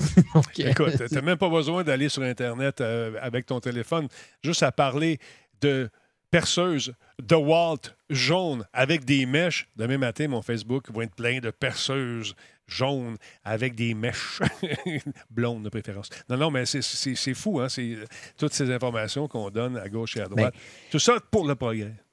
c'est ça, mais Apple, dans ce cas-ci, ils ont comme donné l'option de, de de, de opt-out, de, de, se désabonner de ce service-là, si on veut. Donc, c'est une mini première dans ce monde-là, ish, là, parce que concrètement, c'est qu'il y a des applications que si tu décides de désactiver, ne va juste plus fonctionner du tout. On dire, ben, si tu ne dis pas t'es où, on ne fonctionnera pas. Des applications qui n'ont aucun rapport à savoir t'es où, là, des fois, c'est des applications de, euh, de, de, jeux ou de. Ça n'a pas rapport, là, peu importe où dans le monde, mais des fois, c'est Ah, mais ce jeu-là n'est pas disponible où vous êtes, il n'est pas disponible aux États-Unis, juste disponible au Canada ou vice-versa. Mm. Donc, ils, servent de, cette raison-là pour aller en chercher le plus possible. C'est un ben, peu. Euh, c'est une business. Il ne faut pas oublier que l'information ben aussi, ça fait partie de cette merveilleuse business. Merci beaucoup à Redcap. Pardon. Euh, nouveau membre de Talbot Nation, merci beaucoup. Tori Tony également, 21e mois avec nous. King, la poutine, on l'a dit tantôt. Merci, mon ami, c'est très apprécié. C'est passionnant tout ça. Non, je sais, je peux aller chercher des bloqueurs de ci, de ça, euh, mais moi, je gagne ma vie justement avec cette publicité-là aussi. Fait que si je me bloque moi-même, je trouve pas ça intelligent. Tu vois-tu? c'est un peu plate, mais c'est ça. Euh, il y a des gens qui, euh, pour qui ça va moins bien, hein, 2000, 2000 2020-2021, enfin plus 2021, c'est CD euh, Project Red qui, encore une fois, vous savez, a été, on en a parlé hier, a été victime d'une cyberattaque qui était vraiment ciblée. Euh, écoute, le développeur a indiqué que certains systèmes internes avaient été compromis par des hackers. On a volé non seulement le code de différents jeux, The Witcher, euh, le jeu Gwent également, on a volé le code de ça. Bien sûr, euh, Cyberpunk 2077, mais aussi beaucoup de données personnelles, beaucoup de documents légaux aussi. Donc, euh, déjà aujourd'hui, selon Tom Hardware et via un site qui s'appelle VX Underground, les fichiers qui incluraient, laissez voir, une version inédite de Witcher 3, peut-être pour PS5 ou les deux nouvelles Xbox, la X et la S, sont vendus sur le forum Exploit avec une enchère de départ de 1000 Donc, les gens peuvent acheter ça. Qu'est-ce que ça leur donne? Peut-être des secrets de, fabrication, de conception de jeux, mais ça fait suer beaucoup les gens. On a refusé de payer la rançon et on dit chez CD Red qu'on ne payera pas non plus. Il y a des, une enquête qui a été ouverte. On essaie de trouver qui sont les gens qui ont fait ça. Mais euh, écoute, ça a l'air d'être un groupe extrêmement bien organisé qui ne serait pas à leur première frasque. D'ailleurs, ils s'appellent les Hello Kitty, je ne me trompe pas? Et euh, quelqu'un a fait cette image aujourd'hui, je trouve ça quand même intéressant. Elle est, elle est, tout à fait innocente. Cyberpunk, Witcher, le code est à vente. Ça vient de arog.com, cette image. Donc, c'est un groupe organisé qui se spécialise justement dans l'infiltration de sites pour, de sites pour aller chercher justement différentes données qui ont un prix. Et euh, ce qu'on fait, c'est qu'on chiffre les données euh, de la compagnie en question. Et pour avoir le code, ben, il faut payer. Ben, si on ne paye pas, ben, ce qui arrive, c'est que soit on met les données sur le web, c'est souvent ce qui arrive, ou qu'on les détruise carrément juste pour te faire suer parce qu'ils sont capables. C'est un fléau. Denis, cette histoire-là, ça me rappelle la petite visite que Sony avait eue d'une équipe de hackers il y a quelques années. Et tout avait été gelé, tu te souviens? Ça a été, ça a été euh, écoute, le calvaire, ça a duré longtemps. Et puis finalement, est-ce qu'ils est qu'ils ont payé? Je ne sais pas s'ils ont payé. On ne saura ah, jamais. Ah, ça, ça n'a jamais été publié. On ne saura jamais. Mais euh, c'est sûr que si une fois que tu payes, tu n'es même pas assuré de revoir tes affaires. Parce que ça peut être un chantage continuel qui fait en sorte que tout est gelé, tout est barré. Fait que tant que tu ne payes pas, ben Tu, prends une chance. Tu prends une chance, c'est ça, exactement. Euh, là, on a commencé à faire une enquête à l'interne également chez CD Project pour savoir si c'est pas un employé qui était pas content qui aurait fuité ces données et parce que ça prend des accès assez particuliers, ce qu'ils avaient. Fait que euh, souvent, c'est ce qui arrive, des employés qui sont pas contents pour se venger, sont en maudit, puis ils disent Ouais, tu m'as fait ça, mais check bien ce que m'a de faire. Alors, c'était un peu triste, mais c'est ça l'affaire. Sinon, Jordan, euh, tu voulais nous parler de ces cuisines fantômes. Ben oui. ça, il y en a de plus en Euh, plus, hein? Oui, mais en fait, c'est drôle juste avant l'émission euh, que, j'ai changé de sujet, mais euh, c'est Jeff Yates, le journaliste des décrypteurs, qui a publié ça, euh, un article qui était sur, Internet, j'ai oublié de Medium. Puis la personne parle de ce qu'on appelle les ghost kitchen. Et plus je lisais, plus je me disais, c'est fascinant, c'est surprenant, mais mon Dieu, c'est juste logique. En fait, je ne vous expliquerai pas tout ce qu'il y en est, mais euh, On veut savoir. le- le- On veut savoir. Oui, mais c'est parce que l'article raconte beaucoup d'histoires, mais si on va à l'essentiel de ce que c'est, c'est qu'en fait, c'est un concept qui avait commencé avant la pandémie. C'est-à-dire qu'une bannière euh, qui, qui fait, mettons, de la pizza euh, se présente, mettons, sur pizza.com, on va dire, euh, je, je même vraiment à la base, hein, et que euh, c'est leur nom magasin, c'est leur nom aussi sur, qui ont pignon sur rue, et bref, ça reste comme ça. Et finalement, ben, tu te commandes, je ne sais pas moi, une poutine d'un autre restaurant, mais si tu fais tes recherches, tu vas voir après ça que l'adresse sur Internet, c'est la même adresse que ton pizza.com, et tu te rends compte que c'est le même restaurant. La seule chose, c'est qu'elle a plusieurs bannières et les autres bannières existent seulement de façon virtuelle pour offrir un autre type de menu. Et là, je trouvais ça tellement logique, en fait, avec les restaurants qui ne peuvent plus offrir une expérience physique sur les lieux. Ben, il y en a beaucoup. Ah, ben voilà. je me doutais bien que ça existait. je ne voulais pas faire de publicité, là, mais bon. Euh, fait que, euh, fait que c'est ça. En fait, c'est un phénomène qui existait avant. Le- D'ailleurs, euh, ben pas d'ailleurs, l'article commence avec un, truc en avril. Une femme qui se commandait d'un restaurant qui s'appelle Pasquale's Pizza et elle aimait beaucoup cette bouffe-là qu'elle commandait pour finir par se rendre compte en faisant cette recherche-là sur Internet, que l'adresse, c'était, euh, c'était le restaurant, il faut juste que je retrouve le nom. qui Side Mario's. Ch- non, Chuck E. Cheese. Chuck E. Cheese? ceux qui savent, c'est. Ben oui, voyons Chuck E. Cheese. Fait, ceux qui le savent, c'est un restaurant familial avec des animatroniques, ça, puis bon, des, des petits spectacles euh, animés. Là, c'est, un- je veux dire, c'est, pas que c'est cheap, mais tu t'attends pas à ce que Pasquale's Pizza, ben, ce soit euh, une- une bannière virtuelle de Chuck E. Cheese. Et l'article, en fait, en parle et ça va vraiment loin. Il y en a qui ont jusqu'à 50 bannières virtuelles Oups, de, de- de restaurants qui offrent différents menus. Et en, finalement, le restaurant existe seulement sur Internet et la seule façon d'avoir la bouffe, c'est par les livreurs. Donc, euh, DoorDash, euh, Uber Eats et euh, Nommez-les. Il y en a plusieurs aux États-Unis. Et, et c'est un réel, un réel phénomène. C'est illégal? De ce qu'on peut voir, c'est pas illégal. euh, mais c'est pas, c'est, en fait, c'est pas fouillé, je te dirais. Mettons qu'on dirait ça de même, c'est une zone grise. Fait que, mais bref, ça, fon- ça, ça fonctionne très bien. Et non seulement ça, c'est que le combat maintenant, ça revient à un petit peu comme ceux qui font euh, de, la, vente en ligne. C'est que c'est plus l'expérience en restaurant, c'est plus l'expérience du service. Maintenant, si tu te démarques des autres, c'est parce que tu as le meilleur SEO. C'est vraiment une bataille sur Internet pour sortir les résultats. Et ça me rappelle les débuts d'Internet. Là, on s'entend, ben, pas d'Internet, mais euh, vraiment le début de Google. Je me souviens en 2003, 2004, dans ce coin-là, euh, je travaillais avec quelqu'un que lui euh, se spécialisait dans ce type de stratégie-là et ça, c'était semi-légal, mais il ouvrait plusieurs, plusieurs sites web pour après ça faire des liens redirigés et lui s'assurer que, par exemple, un fleuriste sortait au-dessus des autres. Euh, ben, c'est la même technique, mais pour les restaurants. Et, c'est absolument hallucinant de, voir ça.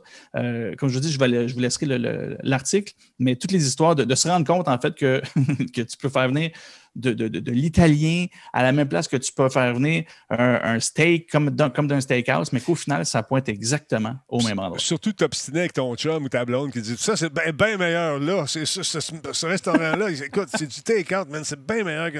Là, finalement, c'est à la même place. C'est un peu bizarre. Est-ce que ça se fait au Québec, Jordan? On veut des adresses, on veut des noms.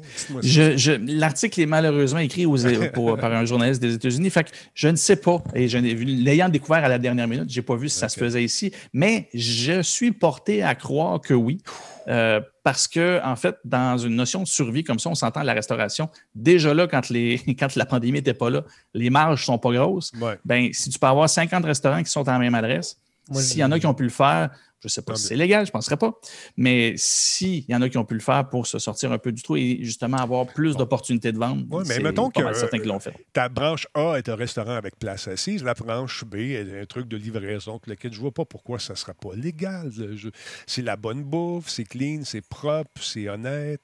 Ouais, mais C'est il- ça. ouais, ça Mais ce que je ne- question- ouais. Ce que je ne connais pas, par exemple, aux États-Unis par rapport à ici, Ouais. euh, c'est euh, en fait, quand tu ouvres un restaurant, il y a une notion de, de- de- de- de supervision d'hygiène. Donc, il faut que tu aies un lieu physique pour, si jamais il y a une inspection. Mais là, quand tu as 50 restaurants puis que tu as la même adresse, euh, quelque part, euh, je veux dire, il faut que ça paraisse que c'est Ben, la même Et, cuisine. Jardin, on n'est quand même pas trop loin, par exemple, de l'expérience qu'on pouvait obtenir euh, à l'époque qu'on pouvait y aller encore, là, dans le bon vieux euh, restaurant avec cuisine canadienne-française, Mhm. qui à la fois t'offrait le pâté chinois, le spaghetti et le club sandwich, euh, et faisait aussi des hot dogs et des hamburgers. Tu sais, tu en avais un peu dans toutes les catégories euh, culinaires. Oui, mais c'était la même, c'était la même bannière. C'est là où ça devient particulier. Là, euh, comme Chuck E. Cheese, ben, ça lui appartenait Pasquale's Pizza et c'était comme si c'était une bannière à part. Celui qui a 50 restaurants différents, c'est la même cuisine qui offre différents menus, mais sous une bannière différente. Et c'est là où c'est particulier. Avoir un restaurant qui sort beaucoup de Mhm. stocks différents, c'est intéressant. Mhm. Mais si tu veux sortir avec le SEO, ça te prend plusieurs bannières, ça prend des mots qui se répètent, ça prend des liens qui pointent. Ben, à un moment donné, c'est la masse de choses qui, euh, qui fait le travail et c'est comme ça qu'ils qui ont, qui- qui- qui ont exploité cette espèce de, de faille-là. Et ça ne marche pas encore euh, dans l'application du Uber. ça. Non, pas encore. ça va venir. Un Uber, euh, quand tu fais venir ça du Uber, euh, tu payes le service. hein? c'est pas donné. C'est pas C'est donné. pour ça que les restaurateurs québécois demandent au gouvernement Legault euh, Ils font bien, je pense. de caper C'est ça. légiféré, à- ouais. Ouais, écoute, c'est- c'est- ça Ben, va- moi, ce que j'ai entendu dire, c'est que j'allais au Scores puis je pouvais prendre ma carte cadeau de la cage au sport. En tout cas, je dis ça, mais je dis rien. Fait que ça se peut que ce soit la même affaire. Je pense que ce, ce sont des amis, tout simplement. je sais que Bruno, je pense que ton, ton DoorDash est arrivé. Ouais, euh, je viens d'entendre sonner, là, je vais aller chercher mon souper. Hey, salut mon Bruno. Merci beaucoup d'être passé encore une fois ce soir et puis on se revoit bientôt. Rapidement, un petit plug pour euh, mon carnet. Mon carnet, vendredi, on va parler de plein de sujets, comme d'habitude, mais euh, l'important, c'est euh, d'aller le chercher sur moncarnet.com ou sinon, vous le trouvez sur la plateforme préférée de balado-diffusion. Et euh, ben, donc, c'est ça. Notamment, on va parler de, avec un nouvel entrepreneur, je ne vous dis pas de quoi, mais un nouveau bonhomme qui est en train de partir une start-up euh, qui devrait faire jaser euh, très bientôt. Intéressant, on suit ça. Merci beaucoup Bruno, bonne soirée. Merci, bye les gars, bye tout le Salut, monde. Bruno. Salut, Bruno. venu. Bruno, mesdames, messieurs, Bruno Gouliel Minetti, un bon ami. Ça fait longtemps qu'on travaille ensemble, puis je, je l'adore. Euh, Qu'est-ce que je voulais vous dire également, messieurs? Euh, je voulais vous dire quelque chose. Ah oui, concernant les, les balados, on est partout en ce moment. Il me manque quelques téléchargements pour arriver dans le top 200 overall. Toute catégorie. J'ai vu ça aujourd'hui. Il m'en manque, je pense, une quarantaine de téléchargements. Donc, gênez-vous pas. Téléchargez l'application, euh, téléchargez la balado. euh, Et merci beaucoup à Maxime qui a gagné hier euh, avec le concours ES1, le, kit de, souris et, d'écouteurs, tapis et clavier, tout ça, gracieuseté de ES1. Il m'a fait une- m'a écrit une belle lettre. C'est un, camionneur. Il nous écoute euh, en balado. Donc, euh, salutations à tous les camionneurs, les camionneuses qui profitent du service, justement, pour. euh, Oh, attendez un petit peu, qu'est-ce qui se passe? J'ai vu quelqu'un dans l'ordinateur, je viens de couper, je viens de couper la connexion. Vas-y, euh, ça doit être Nick. Donc, euh, c'est intéressant de voir que les, les- les- gens qui sont là, qui nous écoutent en, en balado, continuent de télécharger. On est maintenant aussi sur Amazon Music, euh, Spotify, on atteint des records de fou. Ça va super bien. Merci à vous tous et tous, je tiens à vous le dire. D'autre part, si vous êtes un fan d'Activision et Blizzard, ben, je vous invite à acheter un coup d'œil sur le BlitzCon qui va être en ligne. Un BlitzCon euh, qui est euh, pour la première fois en ligne. Ils sont un peu nerveux, nous dit-on. Ça va avoir lieu, euh, ça commence à 17h le 19 février avec une, grande cérémonie d'ouverture qui va durer environ 70 minutes. Et euh, parmi les points forts du programme, on va avoir l'équipe de développement de World of Warcraft qui va venir discuter des derniers contenus arrivant sur Azeroth euh, dans une émission qui va durer 30 minutes. Et l'équipe de Diablo va venir parler justement des prochains contenus qui se dirigent vers Sanctuary dans une présentation de 40 minutes. Euh, on m'apprend à l'instant, mesdames et messieurs, via notre service, euh, je- Jean-François nous l'a dit tantôt également, que le PlayStation Network est down depuis 10 minutes partout dans le monde. On parle d'un hack possible, selon mes sources qui sont généralement bien informées. Alors voilà. Merci, euh, monsieur, dans mon ordinateur. Donc, également, pour le BlitzCon en ligne, il va y avoir le- un segment, un segment de 40, euh, 45 minutes. Si vous permettez, je vais prendre mon- le contrôle d'une seconde, juste montrer l'image ici. Merci, monsieur. Très bonne information. Alors voilà, c'est l'image qui vient avec justement ce, ce BlitzCon online. Euh, donc, euh, un segment de 45 minutes sur Hearthstone qui va se concentrer sur le contenu qui devrait arriver dans, au cours de l'année 2021, tandis qu'une émission de 40 minutes sur Overwatch 2 donnera un aperçu du processus de développement et dévoilera certains travaux en cours. Sont à, sont à gaz. Donc, euh, le deuxième jour, on a également un Q&A, questions-réponses, une table ronde de développeurs de Diablo et une session intitulée où a tout commencé? Blizzard's Early Years. Donc, c'est intéressant d'entendre des histoires des vieux qui sont là depuis longtemps. Dans un garage. Il faut que ça aille commencer dans un garage. Ça- Tout commence dans un garage. C'est ça. Euh, donc, on va avoir un aperçu des coulisses de la création des premiers jeux qui ont mené justement à la création de Blizzard Entertainment. Activision a confirmé au début du mois que Overwatch 2 et Diablo 4 ne seront pas lancés avant au moins 2022. On tient à vous le rappeler, donc soyez patients. Ils ont également annoncé que de nombreux jeux gratuits pour mobile Warcraft sont en cours de développement. Donc, euh, c'est un fameux BlitzCon qui a lieu d'habitude au centre des conventions d'Anaheim en Californie, mais cette année, ça va avoir lieu en ligne euh, très prochainement. Donc, manquez pas ça, ça vous tente d'en savoir davantage. Il y a également une petite vidéo, c'est vrai, j'avais oublié ça, qui a été euh, produite par euh, l'équipe qui est disponible, ce qui dure environ une quarantaine de minutes. J'ai retrouvé ma petite vidéo de tantôt avec la manette. Check bien ça. C'est un peu louche, cette histoire-là de manette. Check bien ça. Là, tu as la manette qui est là, puis là, regarde, le gars, il la tient, puis elle tourne. ça manque de crédibilité un petit peu, je trouve. Ça se peut, ça se peut, tu sais. Ça se peut que ça arrive. Ça se peut. Mais ça se peut que ça soit cette manette-là qui soit défectueuse, pas toutes les manettes qui sont de, de là à réclamer à cause d'une vidéo comme celle-ci, mais ça sent, on, on cherche les, euh, on cherche les bébites, là. Et je te jure, je te jure, je te jure. Pas mal certain que c'est un gars qui joue en mangeant des crottes de fromage. ça se peut, la manette blanche, elle va virer jaune. Et également, bande-annonce de Sonic, mesdames et messieurs. On nous a tellement titillé aujourd'hui. J'étais énervé. J'étais vraiment excité. Check bien ça, tu vas devenir fourrette.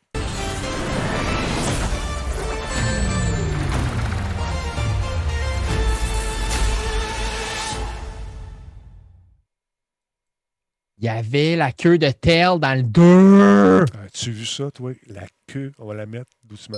Vous êtes énervé, je le sens. 8 avril, donc ça s'en vient. C'est pas la double queue? je dis Oui. ça de même. Oh, oui, oui. Ben, tu- hey, t'as l'œil. Et là, ma femme qui est à côté doit se dire de quoi qu'il parle au show en ce moment? Pourquoi? Pourquoi il parle de double queue? Voilà, on la voit, la double queue. Ça me rappelle un film que j'ai écouté ce week-end. Non, mais sérieusement, regarde ça. C'est le- c'est- je parle de Sonic, là. Gang de vous autres, arrêtez donc. Mais euh, écoute, ça s'en vient le 8 avril. Est-ce que vous avez aimé le premier euh, Est-ce que vous avez aimé le premier euh, Sonic? Est-ce que vous avez écouté le premier Sonic? Est-ce que vous avez regardé J'ai pas le- eu le plaisir de l'écouter encore. Bon, C'est- mais ça a l'air bon pour vrai. Oui, prends ton temps. Et c'est Ah, vrai. Prends ton temps. Messieurs, je vais vous laisser là-dessus ce soir et on va terminer avec une offre d'emploi de nos amis de Coveo. Coveo, vous savez que c'est une gang qui est avec nous depuis un bon moment. On vous offre de trouver peut-être un job ce soir. Encore une fois, je vous invite à écouter ça. Ça dure cinq minutes, les gars. Restez là, on fait un bail ensemble. On va peut-être trouver un job à quelqu'un, un gars, une fille euh, qui a des aptitudes en informatique, parce que Coveo, ils recrutent tout le temps, tout le temps, tout le temps. Et ça manque pas ce soir. Regarde bien ça.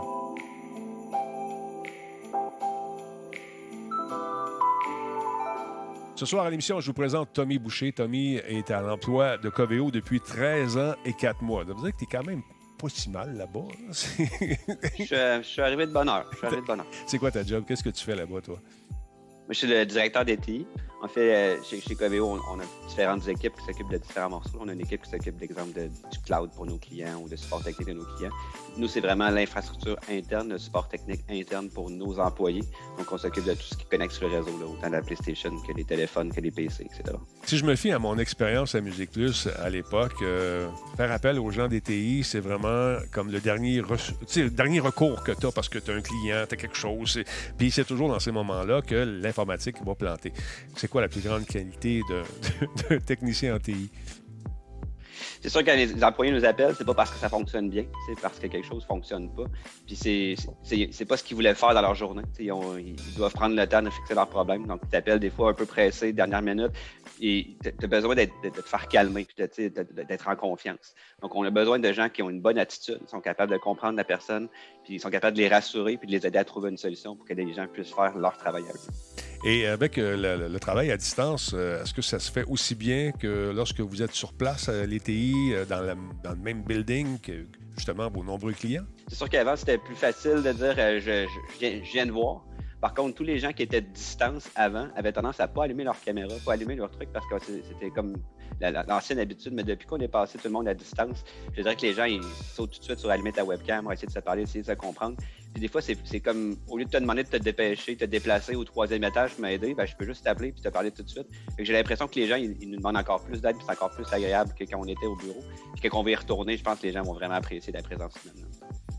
Ça prend donc une bonne patience, ça prend des connaissances également. Est-ce que vous recherchez des candidats avec euh, beaucoup d'expérience ou est-ce que vous acceptez des stagiaires ou les deux? C'est ça, pour nous, les stagiaires, c'est super important. Nous, toute mon équipe, on a tous eu des stages avant d'avoir un emploi. Le cégep, ça t'apprend beaucoup de choses, mais au stage, tu gagnes beaucoup.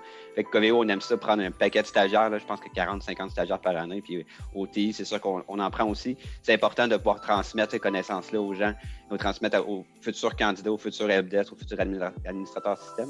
Par contre, les employés qu'on cherche en pr- présentement, c'est des gens qui ont plus d'expérience, euh, un 3 ans, 5 ans, pour être capable de déjà comprendre la business, comprendre les systèmes de billets, être capable de travailler avec les différentes plateformes. Comme là, vous cherchez deux postes en particulier. c'est- De quoi s'agit-il, Tommy? On a deux postes. Nous, dans le fond, l'équipe de TI est divisée en trois équipes. On a une équipe d'accès, de gestion de permission, compliance. On a une équipe de plus front-end qu'on appelle les techniciens, le helpdesk. C'est des gens qui vont prendre en, euh, en charge les employés du début jusqu'à la fin. On n'a pas de niveau 1, 2, 3 dans nos équipes. Nous, on a vraiment la partie front-end et back-end. Le technicien, il va s'occuper du problème de l'employé, Windows, Mac, Linux. Il va amener la solution jusqu'à la fin. On a fait un mouvement vers le cloud il y a plusieurs années. Quand Coveo a passé d'un produit on-prem vers un produit cloud, on s'était dit que c'était une bonne idée pour nous autres aussi. Donc, on a l'avantage d'avoir accès un support technique de toutes les applications qu'on utilise. Fait que notre technicien peut appeler chez Microsoft pour un problème d'Outlook, puis on peut parler autant avec des gens de 365 que des gens d'applicatifs. Euh, au niveau des sysadmins, eux, c'est plus le back-end. Eux, ils vont travailler avec nos, avec nos systèmes. On n'a pas vraiment de serveurs. On a fait notre mouvement vers le cloud. On a remplacé nos serveurs de courriel par des serveurs cloud comme euh, 365, par exemple. Donc, ce qui fait que tu n'as pas accès directement au log, tu n'as pas accès directement à la plateforme. Donc, quand tu dois essayer de faire une intégration ou troubleshooter un problème, il faut que tu sois vraiment très créatif, être capable d'aller chercher d'autres idées. Fait que ces, ces gens-là vont avoir be- besoin de beaucoup de, Google et de créativité hein, pour réussir ça. Donc, il faut être débrouillard, euh, il faut être curieux, il faut être capable sûrement de travailler en équipe parce que chez Coveo, c'est c'est un des aspects très importants. La vie sociale est le fun chez vous aussi, pareil. Il vrai que vous avez des, même des guildes de jeux. Oui, chez Coveo, c'est le fun parce que, contrairement à d'autres business, tout le monde est un peu geek. Si tu veux être capable de, de vendre un produit SaaS et de convaincre un client que ton produit SaaS est plus sécuritaire que du on-premise, tu saches un peu de quoi tu parles. Mais c'est aussi vrai si tu es au légal puis tu écris un, un contrat puis que ça inclut du, data privacy, par exemple, qui peut être flou pour beaucoup de monde.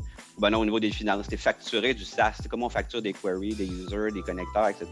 Mais aussi des recruteurs. Souviens d'équipes qui s'occupent de recruter des postes pour mon équipe ou des postes de la R&D où tu es capable de poser des questions puis de comprendre les candidats. Tout le monde est un peu geek. Donc, quand tu t'en vas dans la cuisine prendre un lunch, c'est des gens avec qui tu vas avoir une affinité de près ou de loin avec la technologie. Puis oui, on a beaucoup de, de gamers, autant les consoles, PC que les, jeux de table aussi. On a des geeks, gaming night, tout ce que les gens vont se réunir. Coveolife.com pour plus de détails. Tommy, merci beaucoup et continue ta longue carrière chez Coveo. Merci. Euh, ça en a bien fun, cette boîte-là. Si c'était à refaire, là, je m'en irais là-dedans, moi. aussi. Ah, maudite affaire. Puis toi, elle, elle, est grande, tu ferais-tu ça? Aller travailler, avoir du fun? Oui. Ben, écoute, moi, je, je, je l'écoutais, j'ai déjà fait du support technique, puis j'écoutais sa tonalité. Lui, là, je veux le pogner si j'appelle. Il, il a l'air smooth. Il a l'air, tu sais, Écoute, euh, il, il- un rythme parfait, ton calme, serein, et il a l'air de savoir de quoi il parle. hein. Le feu est pogné, puis ça va bien. Ça va ça. bien. Parlant de feu qui a pogné, euh, M. Fafouin, pour terminer le show ce soir, euh, une petite frayeur du côté de nos euh, voisins américains. Il y a des hackers qui, ont- qui ont fait des, des siennes, encore une fois. Hey, en parlant de hackers, paraît-il que le PS s'est revenu. C'est réactivé en ce moment. C'était le PS ou c'était Clubhouse? Moi, j'avais vu Jean-François Poulain qui les parlait deux. de Clubhouse. Les deux. Ah ouais, les deux. Les deux, Ah, paraît-il, ouais. qui étaient down. Alors voilà, ça semble être. Je ne sais pas pour Clubhouse, mais je sais que pour PS, c'est repris, selon Burke, Ah. Qui travaille euh, à nous informer. Merci, Burke. Donc, euh, qu'est-ce qui est arrivé avec euh, ces hackers, monsieur? Qu'ont-ils fait aux États-Unis, monsieur Fafouin? Ben, en fait, c'est qu'il y a une station de traitement des eaux aux États-Unis qui a été attaquée. Puis, euh, en fait, le pirate informatique, ben, le grand titre dit qu'il a tenté d'empoisonner une ville, dans le fond, américaine. Ce qui est arrivé, c'est qu'il a utilisé un logiciel de prise à contrôle à distance, TeamViewer, justement, qui sert souvent à des compagnies informatiques comme, euh, comme euh, la mienne pour prendre le contrôle d'un ordinateur pour essayer d'aider un client, justement. Mhm. Euh, eux se sont servis de ça pour essayer de faire augmenter la concentration d'hydroxine de sodium dans l'eau, de Ah. 100 parties par X pour 10 000 parties par litre. Donc, Sûrement euh, par million. oui, c'est ça. Euh, grosso modo, ce que ça sert, euh, ça, c'est pour enlever la- l'acidité de l'eau, mais en trop grande quantité, évidemment, ça peut être dangereux. Euh, là, la nouvelle en tant que telle, est un petit peu alarmiste, puis ça fait, ça, ça- évidemment, ça, ça essaie de faire peur, mais la, la chose qu'il faut prendre en considération dans tout ça, c'est que c'est rendu une business de hacker des choses. Il y a des gouvernements qui financent ce genre d'activité-là pour plein de raisons différentes. Euh, L'Internet, en fait, là, les- le, le- le- ha- la- le hacking sur Internet, c'est rendu une, une notion géopolitique. C'est rendu un terrain de guerre euh, comme euh, l'air, comme, ben, comme l'armée, exact, c'est ça. Comme Ouais. l'armée de l'air, l'armée de la terre, l'armée de l'eau, ben là, tu as besoin de l'armée de l'Internet bientôt parce que ça peut devenir problématique. Ça a commencé avec des entreprises qui se faisaient encrypter leurs données. Donc là, ça ne concernait pas le commun des mortels en disant Ah, c'est ces entreprises-là qui sont fait encrypter, haha, tant, tant pis pour eux. Là, ça a commencé à être du vol de données. Là, on a vu euh, aussi une nouvelle qui est sortie aujourd'hui que Olimel, par exemple, se sont fait attaquer. Il y a eu de l'exfiltration de données. Puis il y a une employée qui, il y a 22 ans de là, a travaillé là, puis elle a reçu une lettre. Pendant six semaines, elle a reçu une lettre. Hey, tes données ont été exfiltrées. Et comme comment ça se fait qu'après 22 ans, vous avez encore mes données? Donc là, il y a plein de. Les lois nord-américaines sont vraiment arriérées pour ouais. légiférer tout ce qui a rapport avec le, le contrôle d'informations sur Internet. Mais là, ça, ça devient concret parce que avant, là, genre l'usine d'épuration d'eau, elle n'avait pas de connexion Internet. là. Il y avait un, un poste de commande, la personne contrôlait ses niveaux d'eau, ses niveaux de chloroquine, puis toute la patente. Mais là, c'est que c'est rendu connecté sur le réseau. C'est rendu connecté au réseau d'une municipalité, d'une ville. Mais là, les réseaux de ces villes-là et municipalités se font attaquer. À ce moment-là, ça peut venir jusqu'à là. Puis là, ça peut devenir très grave, très problématique. La prochaine guerre mondiale disent que ça va sûrement se passer de cette manière-là. Parce qu'en 2015, en Ukraine, en fait, tout l'est du pays a manqué d'électricité pendant des longues journées parce que justement, le système d'électricité s'est fait hacker puis ils ont mis ça tout dedans. Imaginez si ici, demain matin, Hydro-Québec se fait attaquer puis il n'y a plus d'électricité. Il n'y a plus d'électricité. Il n'y en a plus. Le système est down. Il n'y en a plus qui est fourni. Il n'y en a plus qui est. Donc, c'est sans être alarmiste, c'est juste d'être conscient de toutes les implications que ça peut avoir justement des attaques terroristes, mais c'est plus rendu de tuer du monde, c'est rendu de De bloquer Ouais. briser exact, un système d'un pays pour être capable de faire crasher ce pays-là, l'affaiblir, puis après ça, potentiellement, dans ce cas-ci, l'Ukraine, on se doute que ça vient de la Russie parce que la Russie est en train justement d'envahir l'Ukraine. Donc, ils n'ont plus d'électricité, ils ne peuvent plus s'organiser, ils ne peuvent plus communiquer, ils ne peuvent plus rien. On en profite pour rentrer. C'est des choses comme ça. Là. Dans ce cas-ci, c'est une petite, c'est un- c'est un- c'est quelque chose d'isolé. En fait, c'est une petite ville aux États-Unis, mais euh, dans le fond, il y a, il y a David Groot qui s'occupe justement euh, du, euh, des responsables de l'Europe pour la société de cybersécurité FireEye, FireEye pardon, qui disait que ça met la lumière au grand public des risques réels. Ouais. C'est vrai, c'est ça qui, est- qui est- qui est dangereux parce que cet événement-là est isolé, c'est un petit événement. Combien on n'en sait pas, combien on ne le sait pas encore, parce que Mhm. souvent, là, ces hackers-là vont rentrer dans des systèmes, vont, vont aller chercher le plus loin possible, vont en prendre contrôle pendant Ouais, grave. des jours, des semaines et des ouais, mois avant de faire quelque chose. Exactement. Puis il a fini sa lettre en disant I am Groot. I am Groot. c'est G-R-O-U-T. Groot. Je veux dire, ça se dit de même. Ah, Mais c'est encore plus insidieux, par exemple. Ce que tu parles là, c'est un hacking qui est quand même flamboyant. Euh, moi, je vous dirais, si vous voulez savoir vers quoi que le hacking s'en va et, euh, et à quel point que c'est les coups qu'on ne connaît pas qui sont les plus dangereux, euh, vous irez lire sur le gros hack qu'il y a eu euh, à la fin de l'année passée.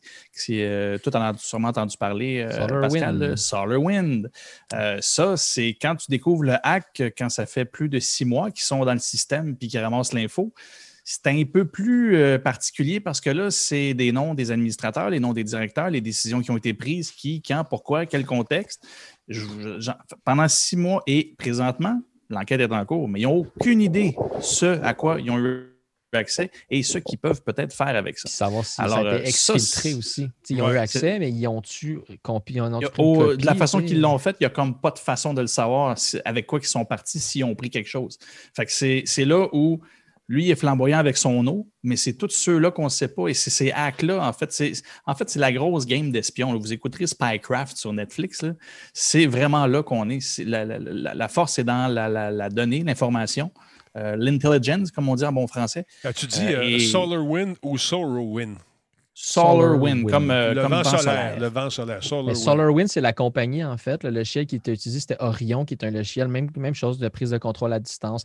Tous les logiciels à peu près de prise de contrôle à distance, c'est tous des logiciels tierces. Donc, c'est dur à légiférer pour des compagnies euh, qui disent, tu sais, moi, j'achète un ordinateur, j'installe Windows, j'installe un antivirus. Mais souvent, c'est des antivirus qui vont être de vieilles technologies, qui vont fonctionner avec la signature au lieu de fonctionner avec le comportement du poste. Aujourd'hui, tu as besoin de technologies de EDR. de- de- tu sais, tu as plein de choses. Moi, la seule chose que je peux dire, s'il y a des gens dans la salle qui sont propriétaires d'entreprise, c'est que la sécurité informatique, c'est une culture d'entreprise. Il faut que ça vienne d'en haut parce que ça ne peut pas venir d'en bas dans une entreprise.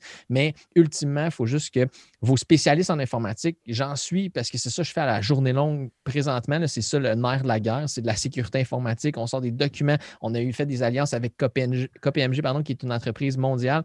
On essaye de sécuriser les choses, mais j'arrive dans une entreprise, j'étais comme vos données sont peut-être déjà dans les mains de quelqu'un d'autre. Ça te tente-tu que ça te coûte 500$ pièces par mois pour les protéger? Non, ça ne me tente pas. Hum. Fait que, je comprends qu'il y a de l'argent impliqué là-dedans, mais il y a déjà, des, chiffres qui sortaient qui disaient que dans les prochaines années, acheter un ordinateur va te coûter 1000$, pièces, la protéger va t'en coûter 2000$. Ça va être le double qu'il va falloir mettre en sécurité informatique versus en acquisition de matériel informatique. Mais il faut qu'on commence maintenant parce qu'on est déjà 15 ans en retard. Puis prendre du retard en technologie, 5 minutes, c'est trop. Imaginez 15 ans. Que Écoute, moi, je me suis fait dire, que- je me suis fait dire, c'est comme euh, quand les gars qui vendent les systèmes d'alarme, ça, cette affaire-là. là. Tu sais, euh, quelqu'un se fait voler, puis le lendemain, tu vas arriver tous les vendeurs de systèmes d'alarme parce qu'il y en a un qui s'est fait voler dans le coin, puis il dit Hey, ton voisin s'est fait voler. Il joue sur la peur. Un veut pas de ça. C'est ça qu'on entend souvent. J'ai acheté un toaster, Exact, ben-. Ils se font pas ben, ça tout- coûte. Ça coûte plus cher finalement en bout de ligne de repartir le système, d'essayer de, de, de, de- sécuriser les données de tes clients. Quand tu sais pas où ils sont, qu'est-ce que tu fais? Tu c'était comme un peu fait. Voilà. Exact. C'est le prochain nerf de la guerre, on l'a dit tantôt. ouais, le- ben, ça. ça, ça va, ça, va, ça va se transposer en fait à côté tout ce qui est l'armée. Mhm. euh, concrètement, là, il disait déjà que l'armée aux États-Unis, avant, tu avais des tests physiques hyper stricts à passer, tu ne pouvais pas avoir pris de drogue puis tout le kit. Puis là, ben, ils ont besoin de gens qui sont des whiz de l'informatique pour être capables de se protéger contre ça. Fait qu'ils ont diminué leurs critères pour être capables d'aller recruter. Je ne dis pas que tous les euh, hackers sont des drogués nécessairement, mais je veux juste dire qu'il Ah, y a donc. du monde qui est dans leur Ben voyons donc. Tu dis n'importe quoi. Ils aiment beaucoup les jeux puis euh, c'est des stéréotypes. Puis Eh ils restent pas tous dans le sous-sol de leurs parents. C'est pas vrai. Arrête ça. Pas tous, Non. pas tous, mais c'est parce que les, les pays euh, étrangers sont en train de s'organiser de manière structurée. C'est vraiment des modèles de business. Ça roule à pleine capacité. Tu as des tours à bureau remplis de gens que leur, leur fun, c'est de. Si tu scannes l'Internet, ah, j'ai trouvé un port qui était ouvert. Je me rends jusque où, puis où c'est que je suis, puis je m'en vais par où. Je veux dire, c'est rendu une business pour eux d'attaquer. Il faut que ça devienne une business pour nous de se protéger. Il Ben, faut que ça devienne une culture. C'est rendu du 9 à 5. euh, c'est des compagnies qui font ça maintenant. Euh, merci beaucoup à Medium qui dit c'est euh, bon, White Hat versus Black Hat. Effectivement, c'est ça. Euh, Il y a Rival Québec. Merci beaucoup. J'ai commandé ma promotion de 12 low carb. Merci, mon ami. Jetez un coup d'œil là-dessus si ça vous tente. On a des spéciaux. On vend moins cher que sur la boutique. On les a tellement eu. C'est un méchant deal. Euh, D'autre part, on parle-tu de Wall Street pour terminer? TikTok euh, qui euh, a été vendu finalement, mais peut-être pas à celui qu'on pensait qui était prêt être vendu, Ja- Jardin? Ouais, non, même pas. C'est, comme ça que le titre est écrit, mais non, c'est, pas, pas ça en fait. C'est vraiment juste, euh, puis il n'y aura pas grand-chose à dire, mis à part quelques, quelques mini mises au point. C'est sur stand-by présentement. depuis l'arrivée de l'administration Biden, il n'y a plus de. L'entente en cours ne tient pas, c'est-à-dire qu'ils ont tout mis en arrêt, ils ont demandé au juge de juste pousser ça, là, parce que présentement, l'équipe qui arrive en place veut évaluer à leur façon les vrais risques avec, euh, en lien avec, euh, avec la Chine au lieu de se baser sur euh, les enquêtes et les, on va le dire, ça a été reconnu comme ça, les préjugés de l'équipe précédente qui mettait de l'avant des choses qui n'avaient aucune preuve, et etc. Là, mhm. ils veulent, avant d'arriver avec des, avec des, des, des, bannissements ou des ententes comme ça pour avoir une propriété américaine. Euh, ils vont vérifier. En fait, le présentement sont en discussion et c'est une des choses qui est à préciser. L'entente est en attente, mais le gouvernement est vraiment à la table avec Biden pour évaluer vraiment c'est qu'est-ce qu'ils font là, techniquement pour dire qu'ils protègent vraiment nos affaires. Qu'est-ce qui fait euh, que les données sont vraiment protégées de la possibilité du gouvernement chinois d'y accéder? Parce qu'on le voit, c'est choses récurrentes là, en Chine et c'est reconnu. À partir du moment que tu as un certain pouvoir là-bas, euh, ben, c'est, comme on dit, on ne te, on te demande pas on t'informe quand est-ce qu'on a besoin des données de tes clients. Et c'est comme ça que ça marche. C'est reconnu et c'est fait ouvertement. Mm. Euh, fait évidemment, les États-Unis veulent se rassurer là-dessus. Et euh, l'autre côté, l'autre côté, qu'est-ce qu'il y avait d'autre à dire? Tu ne m'as pas surpris. Je pensais qu'on avait fini. Ben écoute, on peut arrêter si tu veux, là, mais. Euh, non, non, non, On, l'a vendu combien? Tu sais, y a-tu un prix qui a été. Mais il n'est pas vendu. Il n'y a, rien. On a-tu une estimée de combien ça peut se vendre à peu près à la fin de comme C'était plusieurs milliards, mais en fait, l'article se termine en disant oubliez l'entente qui est en cours parce que là, Biden l'a dit en fait publiquement, là, aussi dans cette entrevue-là. Il dit présentement, on peut vous dire que l'entente qui avait été discutée ne tient pas. Parce que là, Biden, ce n'est plus en danger. S'il y a des restrictions à avoir, ce n'est pas un bannissement. Fait qu'à partir de ce moment-là, ça va coûter pas mal plus cher. Puis euh, ils n'ont pas dit que l'offre n'aurait pas lieu ou que tout s'arrête, mais présentement, TikTok n'est pas dans la même situation euh, qu'avec l'administration Trump. Fait on ne devrait pas avoir de. dans les prochaines semaines, on devrait avoir des nouvelles, mais il faudrait s'attendre à ce que peut-être qu'il n'y ait même pas de transaction finalement, parce que ByteDance va peut-être montrer euh, patte blanche euh, plus qu'on pense. À suivre. Merci, monsieur. Yes. Voilà qui conclut cette émission. Je sais, Fafouin, t'es triste, mais on doit y aller. Merci, Jordan. Passe une belle soirée à toi aussi. Fait plaisir. Merci à toi, euh, Denis. Merci à Pascal. Euh, Pascal. Merci, Jordan, de rehausser le niveau intellectuel de mes interventions. C'est fort agréable à chaque fois. tu me pousses à me dépasser tout le temps. Non, mais pour vrai, merci, Denis. Ça fait un plaisir comme toujours. Et Jordan, plaisir partagé de partager le micro avec toi. Tu fais-tu du football? plaisir. Fais-tu du football euh, bientôt dans ton podcast, monsieur? Tout est ruiné, tout est fini. Non, mais pour vrai pendant la saison morte, évidemment, ben, il y a le repêchage qui va arriver. Donc, euh, comme je faisais des podcasts au niveau universitaire et au niveau de la grosse ligue, la NFL, ben, c'est sûr et certain qu'on va couvrir ça. On va le prévoir, on va faire euh, tout plein de, podcasts. Puis on essaie de les faire de plus en plus live. Donc, si jamais un petit plug rapide, sport lucide, euh, sur YouTube ou sur Facebook, venez nous voir, on parle de ça en live. D'ailleurs, je te subventionne. depuis toutes ces années. Depuis tout ce temps. Bien content. Alors, euh, mesdames, messieurs, merci beaucoup d'avoir été là. Je vous laisse aller, les gars. Je conclue ça tranquillement, pas vite. On va faire un petit raid à mon ami euh, Versa. Et il y a un nouveau serveur. Je ne sais pas ce qu'il fait ce soir. Euh, ben, salut, euh, Fafouin, je te vois, tu fais des pistes. Salut, mon bye Bye, ben, je, parce que je, je, vois que tu me vois, mais je te disais bye bye. Là. non, toi, raccroche. Non, toi, toi, raccroche. OK, ben, moi, je vais vous raccrocher ça, moi. salut, bye, boss. Salut, salut, les amis. Alors, raccroche, ça, pas toi, oui, moi.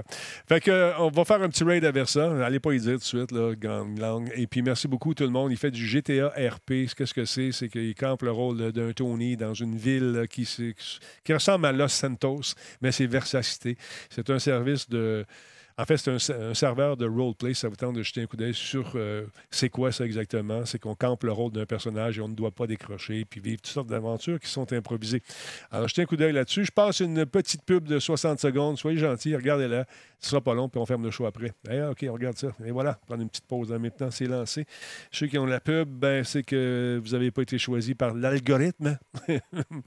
mais euh, écoute, ça nous rapporte un petit 2 piastres. Mais c'est avec des 2 piastres qu'on fait les 3 piastres. Merci tout le monde d'être là soir après soir. C'est très apprécié. Ah, ça fait du bien. Je souhaite de passer une belle soirée à vous tous, tout le monde. Merci énormément d'être là. Encore une fois, je vous rappelle qu'il nous en manque pas gros pour être dans le top 200 des shows les plus téléchargés sur euh, les différentes surfaces, les différents services, pardon.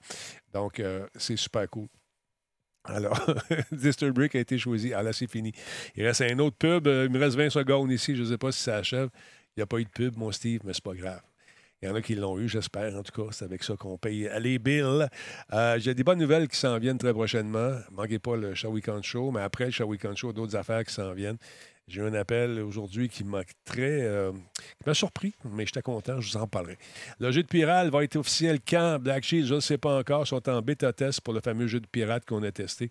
Mais dès que je le sais, je vous en reparle. On ferme le show et on fait un petit raid à notre ami Versatilis. Alors, passez une belle soirée, tout le monde. Attendez un petit peu, m'a placé mes bebelles parce que ça bouge toujours dans ce show-là. Ça n'a pas d'allure, il y a de l'action. Ici Denis Talbot qui vous remercie énormément. On se retrouve demain avec justement M. Versatilis et peut-être euh, M. Rossignol. Je sais pas. On va voir ça. Salut tout le monde.